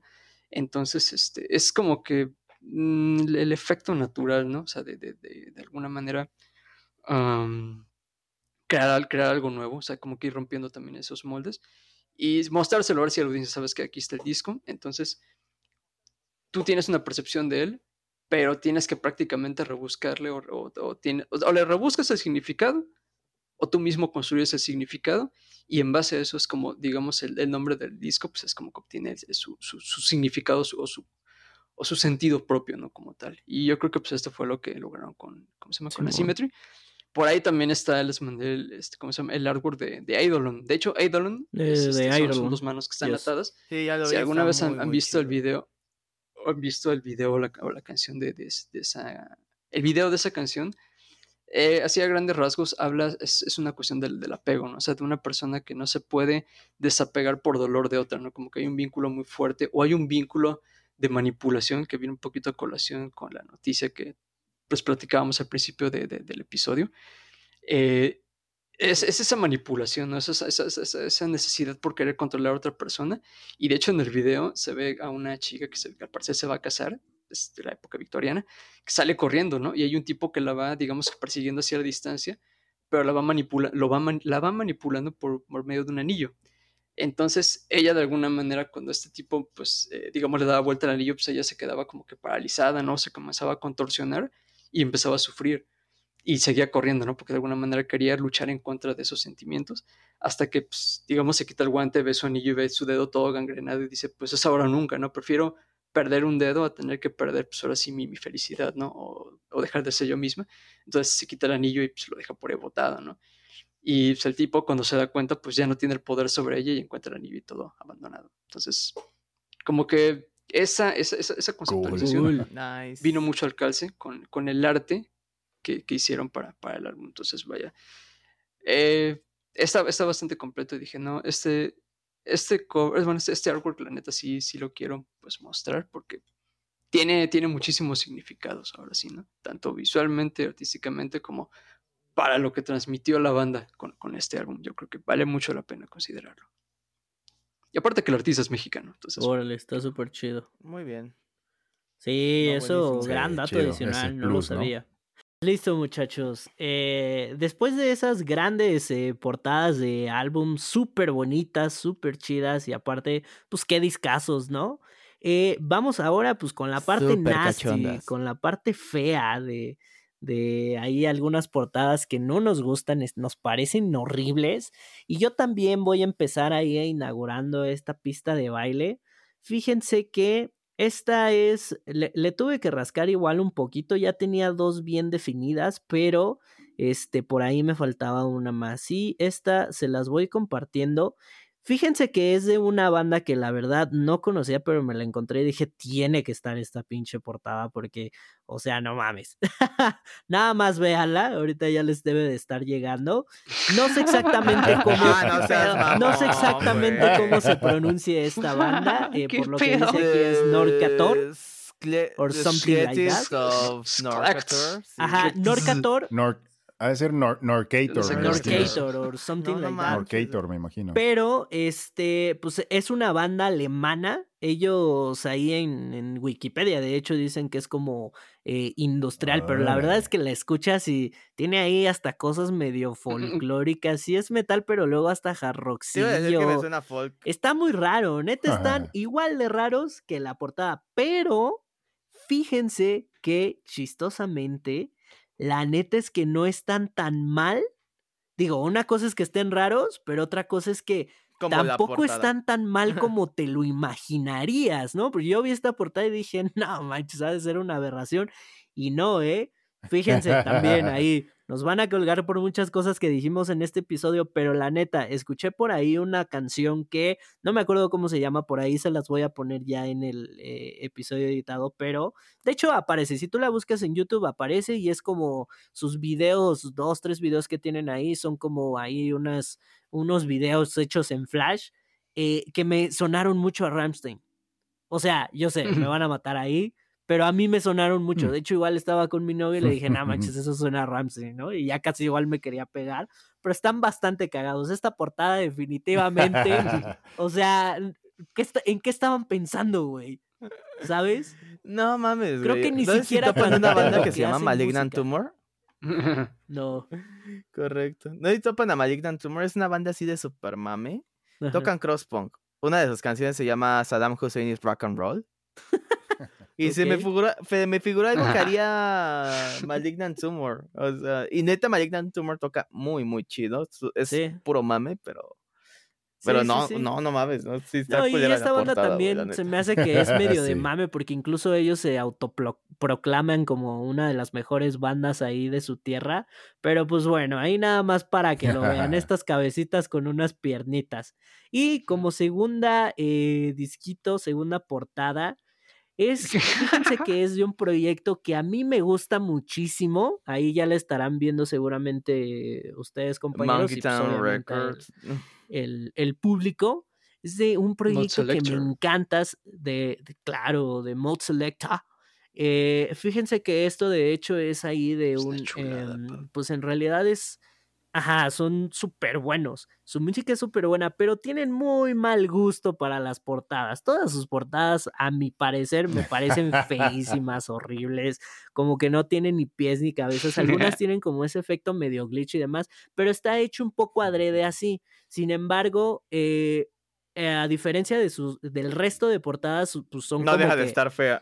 Ajá, no, y aparte son como, como que las demás tratan de sí ser algo conceptual, ¿no? Por ahí bocetos de un mono, cositas así. Pero este en específico es un pastel de hecho, un, un pastel de hecho lo lanzaron eh, porque justamente era el décimo aniversario de Monkey Town Records, que es su discografía fundada por ellos mismos, Mod Selector.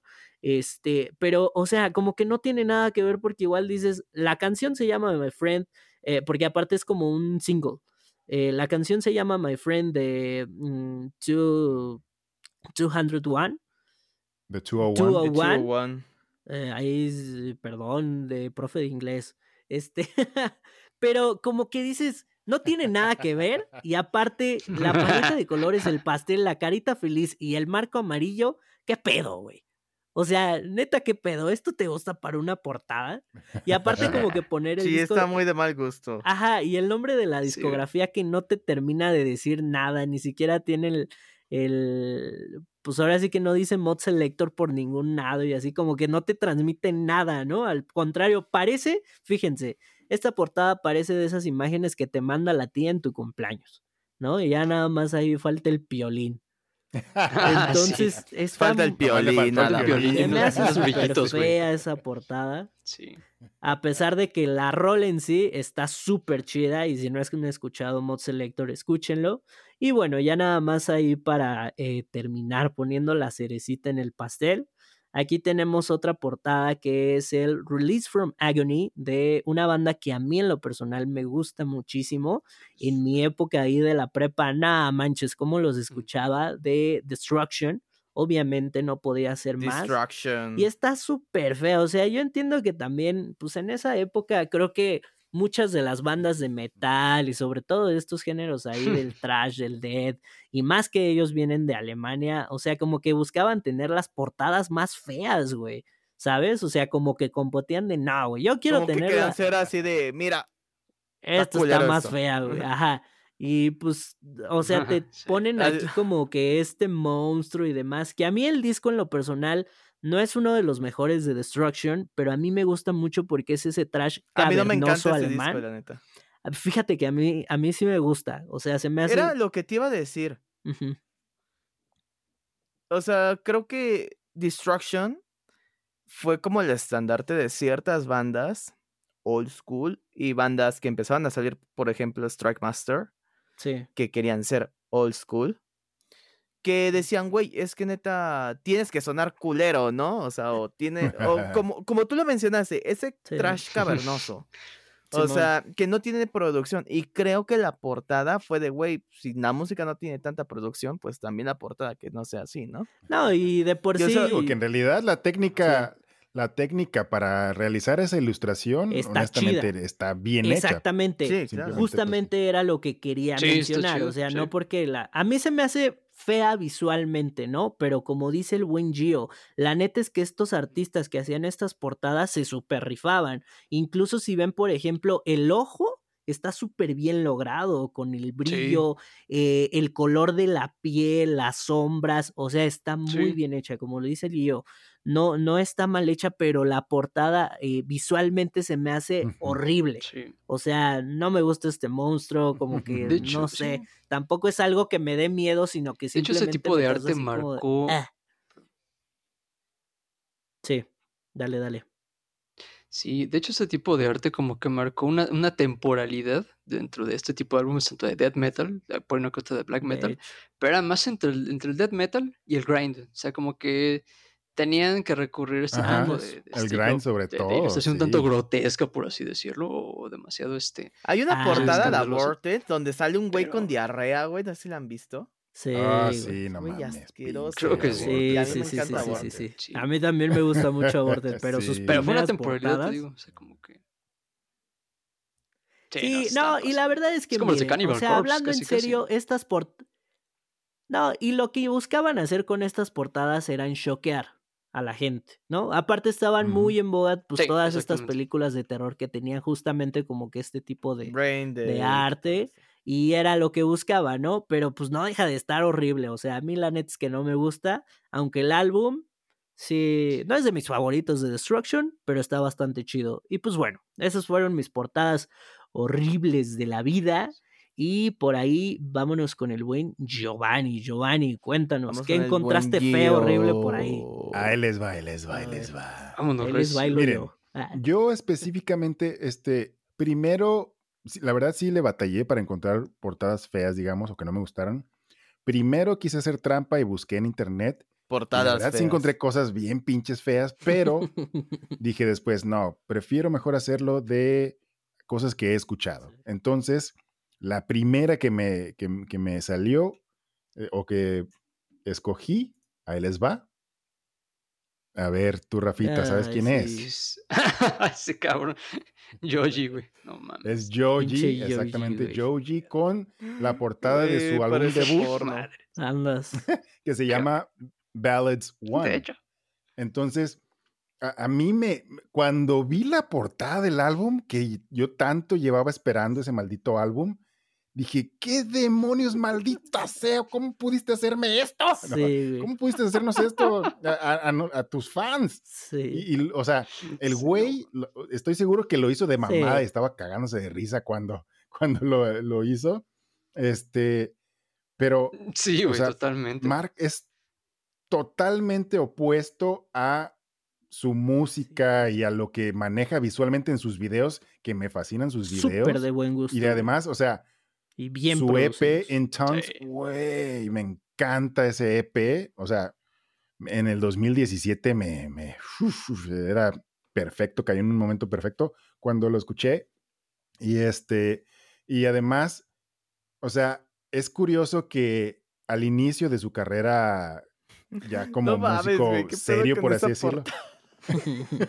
sí, o sea, en- al- cuando de recién empezó a hacer música en serio, él batalló porque antes de ser músico, digamos, en serio, bien, este, hacía música de parodia y de mame, pues, y luego, pues, con sus personajes como Filthy Frank o, o Pink Guy, o sea, era una mamada el tipo, ¿no? Entonces, sí. este, precisamente por eso y sus personajes pasados es que al inicio no lo tomaban en serio como músico. Y de hecho, por eso fue que eliminó, o más bien se deshizo por completo de sus personajes anteriores de YouTube y dijo, no más, ya no soy este tipo, ahora soy Joji. Entonces, este, y, y por eso sus primeras portadas, pues sí, lo reflejan bastante, sus videos, no mames, súper geniales. Incluso todavía hasta la fecha, todos sus videos están súper geniales. Sí. Y luego, el, si no me equivoco, el primer este, sencillo de este álbum fue Slow Dancing in the Dark, que hasta la fecha sigue siendo la canción número uno en sus plataformas. Este, y o sea, la canción está perrísima, el video está súper chingón, el güey sale como que moribundo caminando y aventando sangre y de repente te das cuenta que trae como primero un- un traje blanco y este y ya de- después bajan la cámara y trae piernas de, de chivo o algo así. Simón. Entonces, está bien locochona. Y ¡pum! Te sale con este puta portada culera. Sí, yo, no, güey, No, ¿por no, mames, qué?". está muy culera, güey. Ah, aparte como que causa cringe, ¿no? Verlo, porque te está viendo así como Sí, que... o sea, como, ¿qué el asco. güey? O sea, y es, Exacto. o sea, es, lo hizo nada más por mamada. Sí.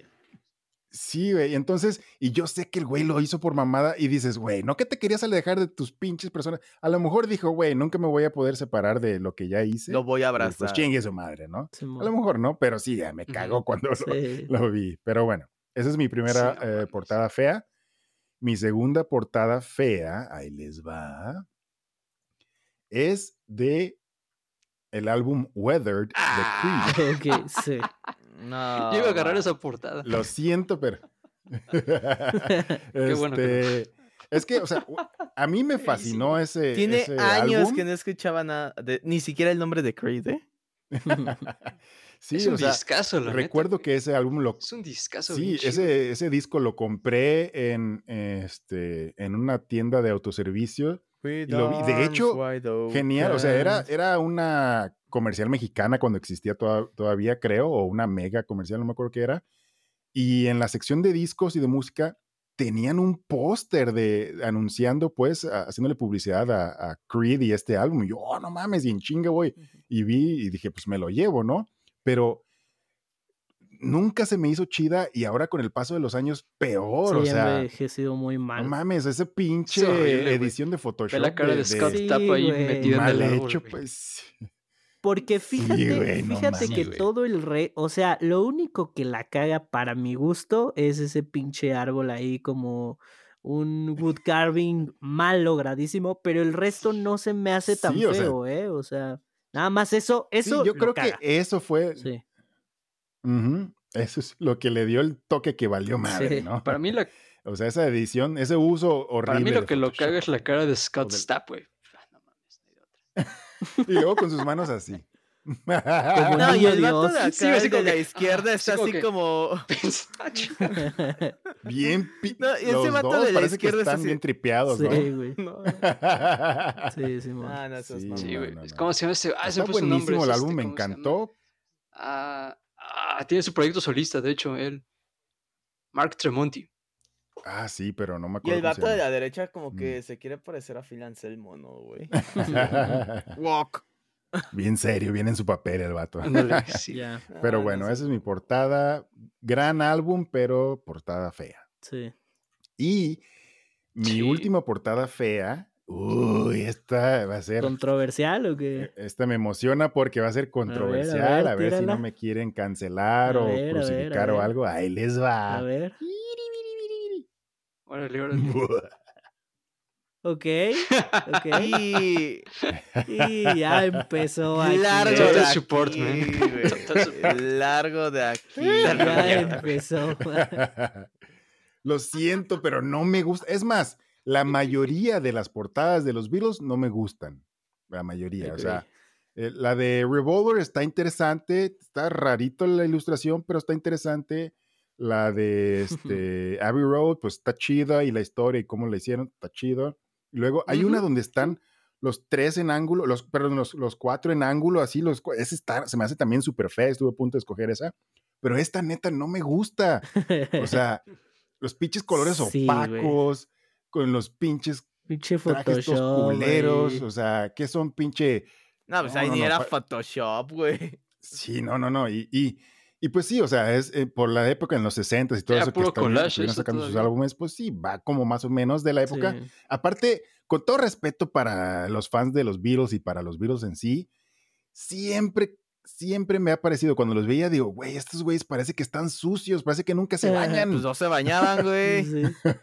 No mames, bueno, cuando pues, estás tan No se bañaban, güey. Era la época de eso, hippie de ellos. Sí, sí, sí, o sea, tiene toda la pinche cara de la época, güey. ¿no? Entonces, lo siento, hagan lo que quieran, crucifíquenme o cancelme, lo que sea, pero no me gusta esa portada. Eh, se me hace muy Así sin que, embargo, la a neta. ver, bien. Órale, súper bien. pero bueno, ahora quién sigue. Sigo yo, amigos. Juanico. Y de hecho, cagado porque son portadas de, de bandas que son para mí mis bandas así de mis favoritas. A ver, a Y ver. bueno, vamos a comenzar con la primera, que es una banda que me fascina totalmente, o sea, marcó mi vida. Pero neta, esta portada se me hace de, güey, neta, ¿por qué tuvieron que haber puesto esto? Dale. Es la portada de Razor ¿Lo Blade qué? Romance. de Ah. Sí, está bien culera. Sepas. Bien O sea, ese tipo, su super Pues, ego gigante fue lo que hizo querer elegir esa. Es que, o sea, güey, yo creo que es lo que dijimos hace rato con Manson. Y yo sí soy muy de la idea, ¿no? O sea, por ejemplo, yo he visto personas que se tatúan, no sé, por ejemplo, a, a Chuck Schuldiner de Sí, Ted. de- de- Y digo, güey, no mames, o sea, a mí me gusta su música, no me gusta él, güey. Creo que una cosa es el proyecto y otra cosa es la persona, ¿no? sí. Y es como de, güey. Bill, Bill Valo tiene su proyecto solista y es como, ok, aquí sí puedes ponerte tú nada más, ¿no? Pero esto se llama Him, güey. ¿Por qué tienes que poner la foto de este güey acá? O sea, sí está bien papi, güey, pero pues, no mames, güey. O A mí no me lo, nunca me lo ¿por ha parecido, qué, pero güey? entiendo que sea ahí su sex symbol, ¿no? No, pero aparte el fondo, güey. O sea, ese fondo ahí súper cholo, la neta, güey. Las letras ahí. No, no, no, no, no, no. no. Todo mal. se me la hace neta. muy, Y luego esa Aunque aurora tiene una que, güey, ilustración interesante en el fondo, la, inter- la, la Ujú, ilustración exacto, sí sí. está chida, eso sí, fíjense. Sí. La del La fondo. ilustración sí, pero mm, este no estoy de acuerdo. con su... Ajá, Es más, yo creo que si el fondo hubiera sido Him y todo rosa, eh, hubiera estado de huevos, güey. Es que si te fijas bien, bien en la ilustración de fondo, de, de Sí. donde está la parte rosa, pues, Sí, la estoy sí, viendo. sí tienen pero- unos trazos bastante interesantes, pues. No, O sea, bueno, a mí no me no gusta es en lo mala, pues. personal. No es que y sea la mejor del mundo. cigarro en sí. la boca, güey. No mames, güey. Sí, güey, qué hecho, pido, bueno, güey. para- sea, para el- Pinche cliché, güey. Para el tiempo en el que Jim hacía esto, obviamente, pues el centro de atención era, era Valo. Sí, Entonces, claro. Era como que, bueno, ¿qué quieres vender? ¿A la banda o al, o al cantante? ¿no? Y pues, si de alguna manera Ville era el, como que el que englobaba todo el concepto de, de His Infernal Majesty, pues ese cabrón Sí. se iba a poner. Fíjate Aparte, pues, que no me ve que sorprendería su- que incluso haya sido tener una su- su- su decisión de la discográfica, ¿eh? de popularidad. Sí, no, a mí no me. No se me sí. eso. Sí. Sí, está muy fea. Que dijeron, güey, pon este güey. Pero la neta no deja de Ajá. estar De mal gusto, ¿no?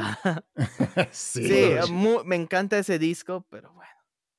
Ahora, otro disco que marcó época, marcó un género totalmente. Para mí ese disco fue como igual un antes y después en mi vida. Y más porque yo lo escuché casi cuando salió. O cuando salió. Ok. Y les estoy compartiendo la pantalla, que diga la captura, no es cierto, la imagen de es este putísimo discazo. On Halloween de The Black Dahlia ¿Cómo lo Murder. pusiste en estas portadas feas? Sí, a ver, quiero- quiero saber por qué. Sin chiste, Quiero saber por qué. A mí se me hace una portada muy fea, güey. Sí, O pero sea, no, digo, se me no es hace la muy mejor. A mí se me hace. X. Ajá, a mí se me A mí hace se me X, hace X. también. Sí. O sea, a mí- Pero es no que, se me hace fea. Por ejemplo, ves las portadas que sacó después, por ejemplo, Ritual de The Black Dahlia Murder y dices, güey, Ay, güey. el- el- mira, a mí la- de las portadas de The Black Dahlia Murder, el segundo álbum. a ver, no, espérate. ¿Cómo se llama el puto álbum? ¿Es Hay portadas segundo? Más donde- feas de The Black Dahlia Murder. pero a mí esa se me hace bien de, ah, no, güey, Pues no me es da. que eso es su The. Black Ah, Dahlia. Murder es algo feo, güey. donde no viene, donde viene la, la no canción sé. de Blood Son of the Dragon. A ver, déjame ver cómo se llama este pinche disco. Ah, Creo que se llama Miasma o algo así. ah, el- Mayasma, sí. Mm, sí. ah, aquí está, sí, Miasma. Esa, esa pinche portada está fea para que veas. Es más, se las voy a pasar. nomás para que- Es que ve, por ejemplo, neta, ves esta- por ejemplo esa portada de A- Abysmal. sí. Ah, no. Ahí te Ay, no sé, güey, no sé. ¿eh? Sí. Esa No, más mínimo es una foto, güey. sé. Mínimo. mínimo dijeron, Es pinche foto chueca con el O sea- horizonte chueco y O sea, güey, viendo, No o sea, sé. viendo después portadas que Sale tienen así, como esto de. Abismal,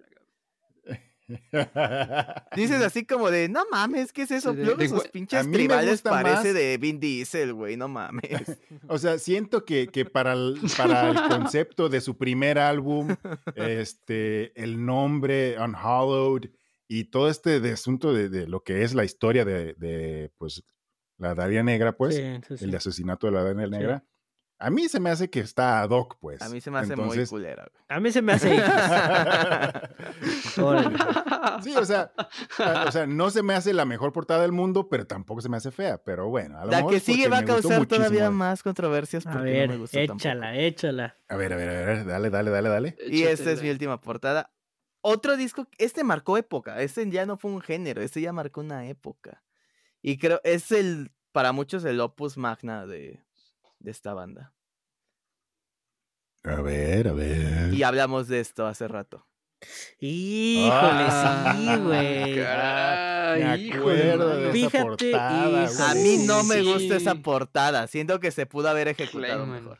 Exactamente. El concepto sido Parecen recortes y los colores, güey. ¿no? El muy concepto es culero, muy bueno, güey. Fíjate Y luego que tener al hombre de Vitruria Sí, sí es ahí, bueno. güey, en llamas, con el Jesterhead detrás, súper chido. Pero creo que sí, como que la edición, eh, la ejecución, como bien lo refiere Juan. Parece un, parecen recortes. Eh, ¿Sabes, ¿sabes qué parece? Eh, eh, o, sea, o sea, es el. Pa- pa- parece una mala práctica de Photoshop, güey.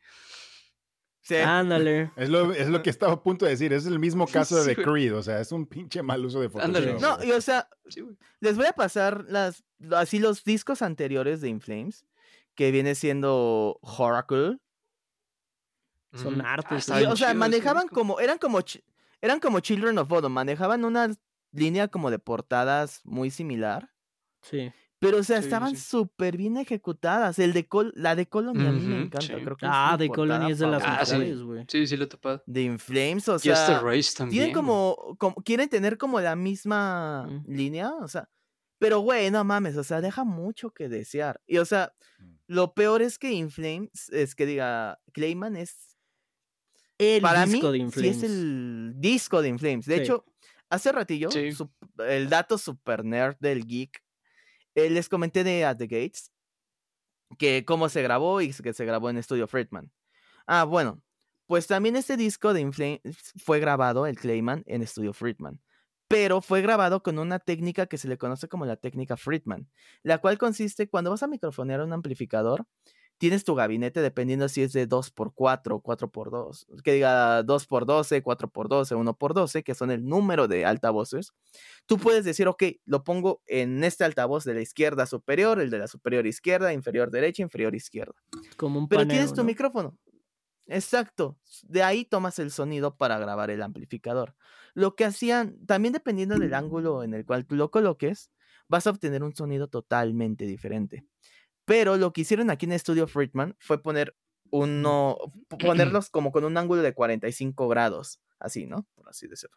Sí. Entonces tienes un micrófono que suena muy oscuro y uno que suena muy claro. Y fue grabado con dos amplificadores legendarios. Fue grabado con un PB5150, que quien no sabe quién, cuál es ese amplificador, es el amplificador de Eddie Van Halen. Y por un Engel Savage. Y ese disco hasta la fecha es un referente de un muy buen sonido.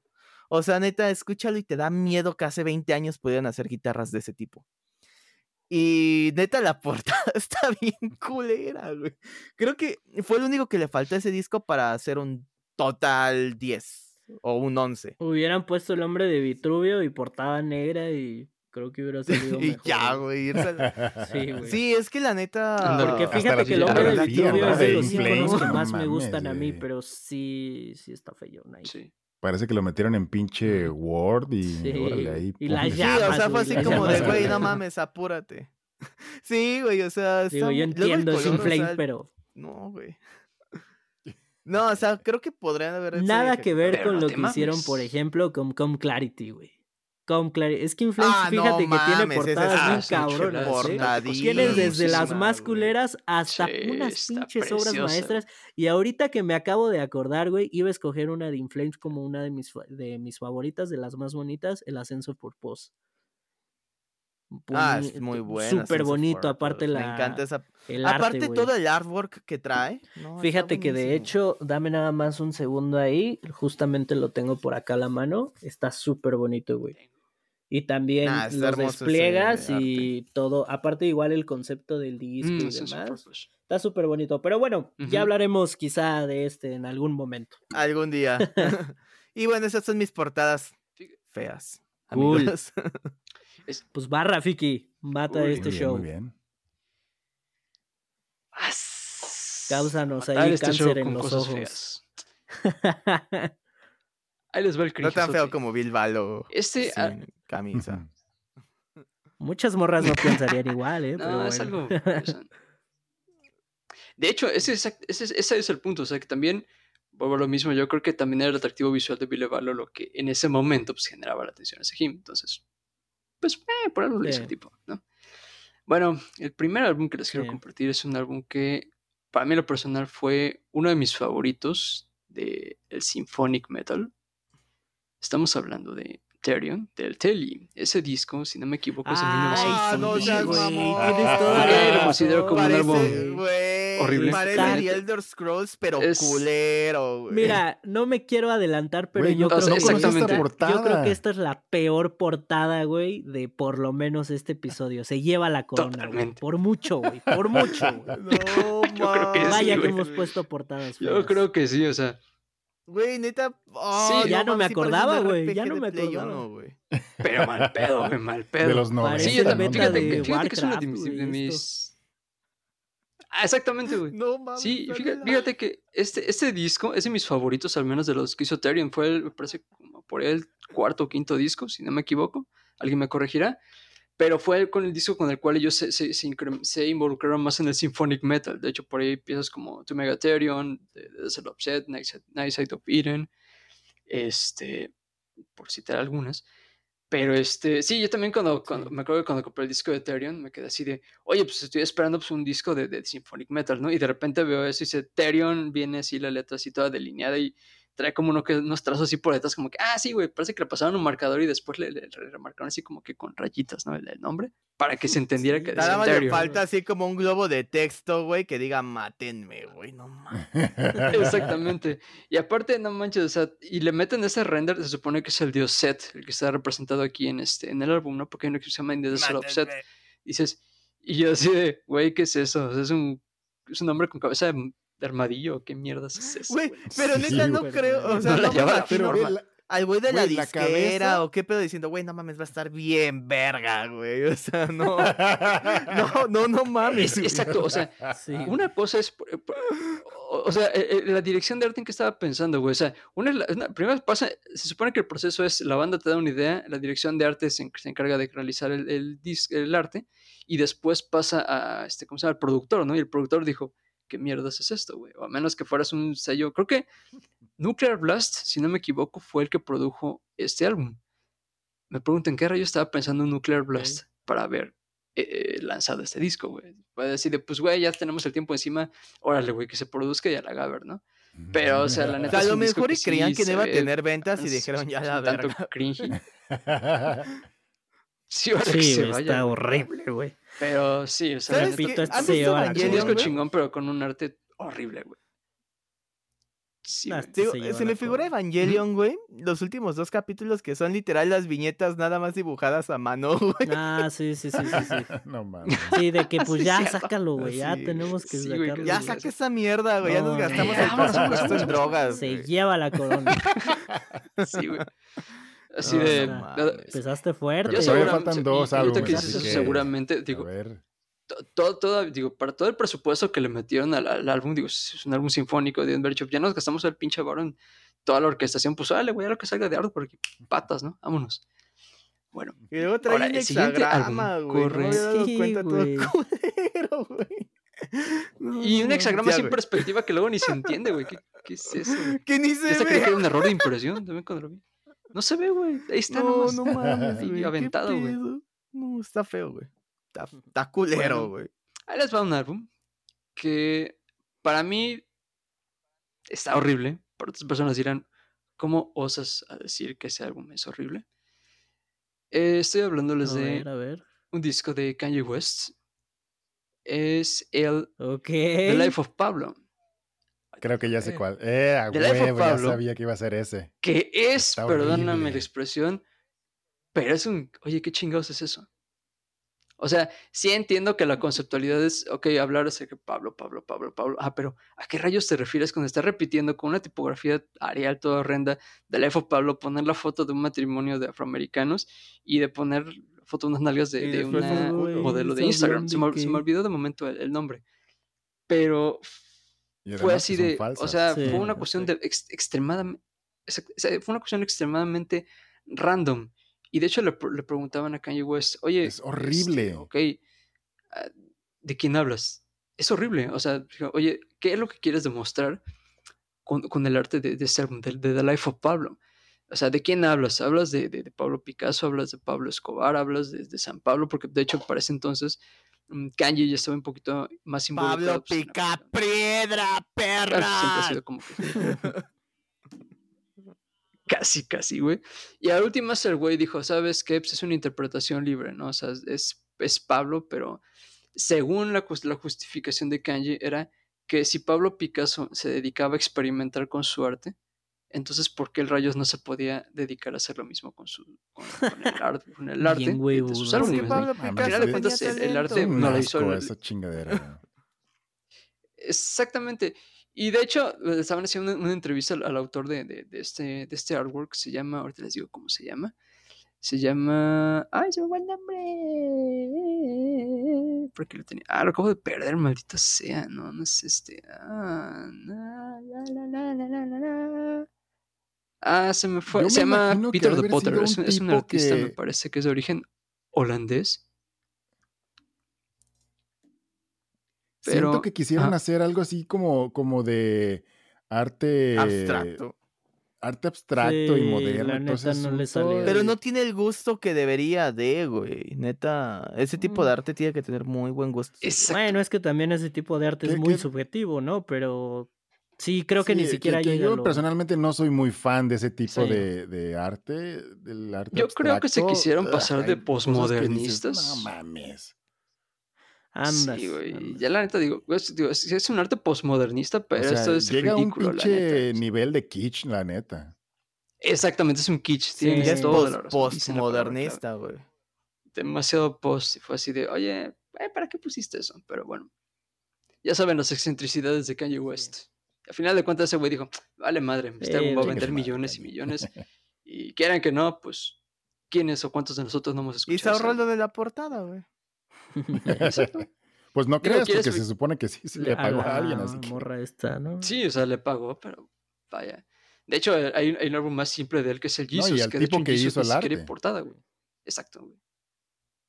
Sí, también fue. Anda, sí, que es el disco pelón, ¿no? Mi último. Mi...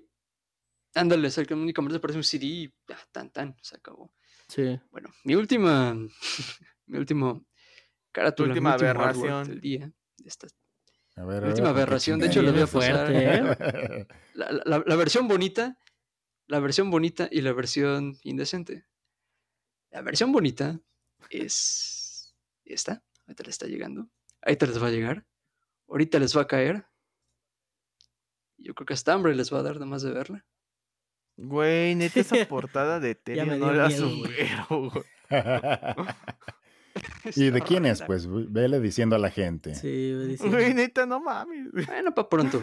No, no mames. Es el En álbum lo que nos llega. Dile No gente. Love The Deep Web de Dead Grips. ¿No lo ubican? A ver. Mm, No, No. pero Ah, tampoco ¿qué ubico la imagen, no me ha Se llegado. me está trabando. No, no, no nos ha ¿Cómo se llegado, llama? ¿No Love? No, de hecho está Ay, un poquito. Deep Web. Aguante. No Love The Deep Web. Este. ah, No seas si quieren googlearla, mamón, sí, güey. Qué pedo, Ya la vi. güey. Aguanta. No, está llegando primero la versión censurada. Ah, qué, Qué Es una- nos van a tirar el- Es una basura de álbum. Sí. La- no es una basura de álbum en lo absoluto, pero el arte de ese álbum es una completa. Vamos, es una. No es, es incómodo, es obsceno, es Ok, absurdo. ¿sabes qué? Mira, es- nota para el editor del Decía- video este, de este episodio. Solamente sube, por favor, la, La primera, sí, por versión. La supuesto, gente no. que quiera, la La curiosa, primera, la que la segunda. segunda que es lo más. busque en internet. Pero Vamos les recomiendo que no lo hagan. Mira para Qué todos. ¿Saben qué, amigos? Busquen la versión. No lo hagan, por favor. Es algo horrible. Ni Sí, siquiera merece la pena. Y bueno, la- O sea, ¿cuál fue la La justificación de este, no, de este no? Neta, merece perder el tiempo. sí. No se fijen en el ¿Cómo arte. demonios pero fíjense en la música. La imprimir algo así? Vale la Ok, pena. ok, ok. Es a lo que voy. Va. Que de repente Zach Hill diga, ah, sabes que me voy a tomar una foto así, la voy a poner el nombre del álbum. Y güey, ahí le va al, al productor. Bueno, ellos son productores. Ahí le va al cabrón que va a hacer, que va a imprimirte el disco. Y el güey dice, ah, sí, te voy a imprimir, no sé, un millón de copias, ¿no? Y güey, estás viendo eso, tac, tac, tac. Oye, ¿qué onda con esto, cabrón? O sea, raya No, güey, entre un álbum aparte, me imagino. entre, entre vulgar, entre- es, es- algo entre, entre, digo, mal gusto, es horrible, y aparte, digo, es demasiado vulgar, como para que digan, ah, pues ahí está, ¿no? O sea, no, no, o sea, y aparte sí me entiendo que imagino, de alguna güey, manera quieras romper el oficina- esquema, pero güey, no mames. Sí. No, no se puede, güey. Sí, nada mames. No, y te digo, o sea, me imagino Es tú en la oficina, güey. Así godineando bien rico, güey. Con ese disco, güey, y de repente no sé qué te hable tu jefe y tú así, ah, sí, güey.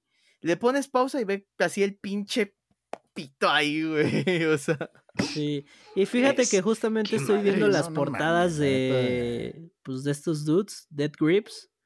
eh, están feas, güey. La única que me gusta es un disco por aquí que veo que es el Inanimate Sensation.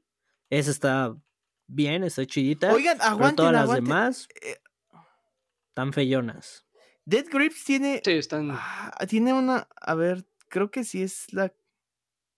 Uh, sí, ya los he escuchado. Tienen un video de una rola de Evangelion muy buena. Órale. Con un montaje De de hecho, tienen colaboraciones con Justin Chancellor. Sí. Sí, está tiene, chida su música. Es disco. como un rap bien bizarro, güey. Sí. No sé cómo describirlo, güey. Ujú, Es noise, es, a es- es una especie de rap noise con unas cuestiones industriales muy, muy Sí, fuertes. se los recomiendo, pero no sabía que Pero hacían sus sí, en, en lo ¿eh? particular este álbum se me hace... No, de hecho, esa es la única portada que fue así neta sacada de la manga hacia lo perro, ¿no? Fue así como que, oye, no manches. Y también cuando lo dije, a ver, ¿cuál te- dije, bueno, vamos a considerarlo, pero la neta sí es un disco que dices, güey, al caso. O sea, a muchos les causará gracia. De hecho, en internet, lo que le, le hicieron también busqué como claro gracioso y surgieron memes a, raíz de, de este álbum. O sea, tú ves versiones ahora sí editadas de este disco y te pueden aparecer desde un dedo, desde un dildo normal, puede salir hasta un tabique o no me acuerdo, salir un cable, no sé qué tantas cuestiones. Y obviamente traían pues el nombre del, del álbum, ¿no? Y de hecho, te- bueno, cuando lanzaron este disco, o sea, así a, comercializarse, fue, digamos que, por así decirlo, el desagrado que lo que hicieron, las, por ejemplo, tiendas como Mix Up, fue que ese disco lo metían dentro de una bolsa negra y le ponían un etiquetado. Este, ahora sí, ese disco únicamente se vende para mayores de 18 años y pues véalo prácticamente bajo su propio riesgo, ¿no? O sea, no nos hacemos responsables por lo que usted encuentre ahí en, en ese, en ese disco. Como que, ah, pues órale. Entonces, no sé, siento que quedaba el calce en unos- estos discos horribles. Ahora sí que literal se pasaron de. Ya tú sabes. oh, no, pues estuvo fuerte, ¿eh, Rafiki? Totalmente. Pues bastantes. La verdad- eh, Súper feas ahí las portadas que vimos ahí el, el día de hoy. ¿Querías agregar algo, Juan? Sí, amigos, necesito un minuto de su tiempo. Ahorita que hablamos de portada, les voy a recomendar un disco de una persona a la cual también se me hace una persona de muy mal gusto. Pero su libro está muy bueno. Ok. De hecho, la saqué hace ratillo. Es este ¿Peor libro, que se mío? llama The Art of Metal. Ok. Está escrito por Lemmy de Motorhead. Ah, y sí. hace un estudio sobre las, el metal a través de sus portadas. Ok. Y podemos ver así varias cositas acá. Como sus portaditas y todo eso. Oh, Me lo regaló un muy buen amigo hace como unos 3, 4 años y la neta trae portadas hasta de Tool, o sea, sí realmente explora todo el heavy, todo el metal Órale. por sus portadas. Te lo recomiendo, está muy interesante el bastante libro. interesante. Órale. Cool. Súper bien. Pero pues bueno, muchachos, ahí vieron eh, nuestras portadas, pues más bonitas, que mejor nos, nos parecen, este, ahí visualmente, y pues las más horribles que la neta, yo creo que ahí Rafiki nos superó por mucho. no, manches, la neta, sí. Esa de Ethereum, hijo de su pinche madre, güey. Ya no me acordaba, güey. Era una portada por ahí. Era una banda que se escuchaba regularmente ahí en la prepa, justamente igual. Pero pues bueno. Ahí están, muchachos. También ustedes, público, gente ahí en casitas, si tienen portadas súper feas o súper bonitas que quieren que a lo mejor. Porque seguramente eh, va a haber parte 2, parte 3 o ahí vamos viendo hay muchas portadas que se quedaron ahí en el aire, entonces si tienen algunas por ahí, pues pónganlas ahí en los comentarios, les vamos a, dar una checada y seguramente quizá por aquí también puedan estar en, en próximos episodios. Entonces, amigos, no me queda más. si no le dan like y suscribirse, les va a aparecer esa madre de Terion. Ah, es en la noche, güey, así que te despiertas y se están. Entonces, ya saben, síganos en nuestras redes sociales, Facebook, Instagram. Recuerden que todos los días les estamos recomendando rolitas ahí, eh, pues para que tengan ahí para escuchar en su semana, en su día a día. Y eh, también recuerden, estamos en Spotify. De nuevo, más que agradecerles eh, por su tiempo, que ahora sí, nada manches, nos la aventamos larga, rompimos récord. Este, pero pues bueno, muchachos, muchísimas gracias por haber estado aquí. Pero las risas no faltaron. Las risas no faltaron, y menos con esas portadas de Quexo. Y pues bueno, Gio, Juanito, Rafiki y ustedes ahí en casita, muchas gracias por haber estado con nosotros. Esto fue Soundscapes, episodio número 8, mejores y peores portadas. Gracias, nos vemos. Los amo, bebesaurios. Bye. Soundscapes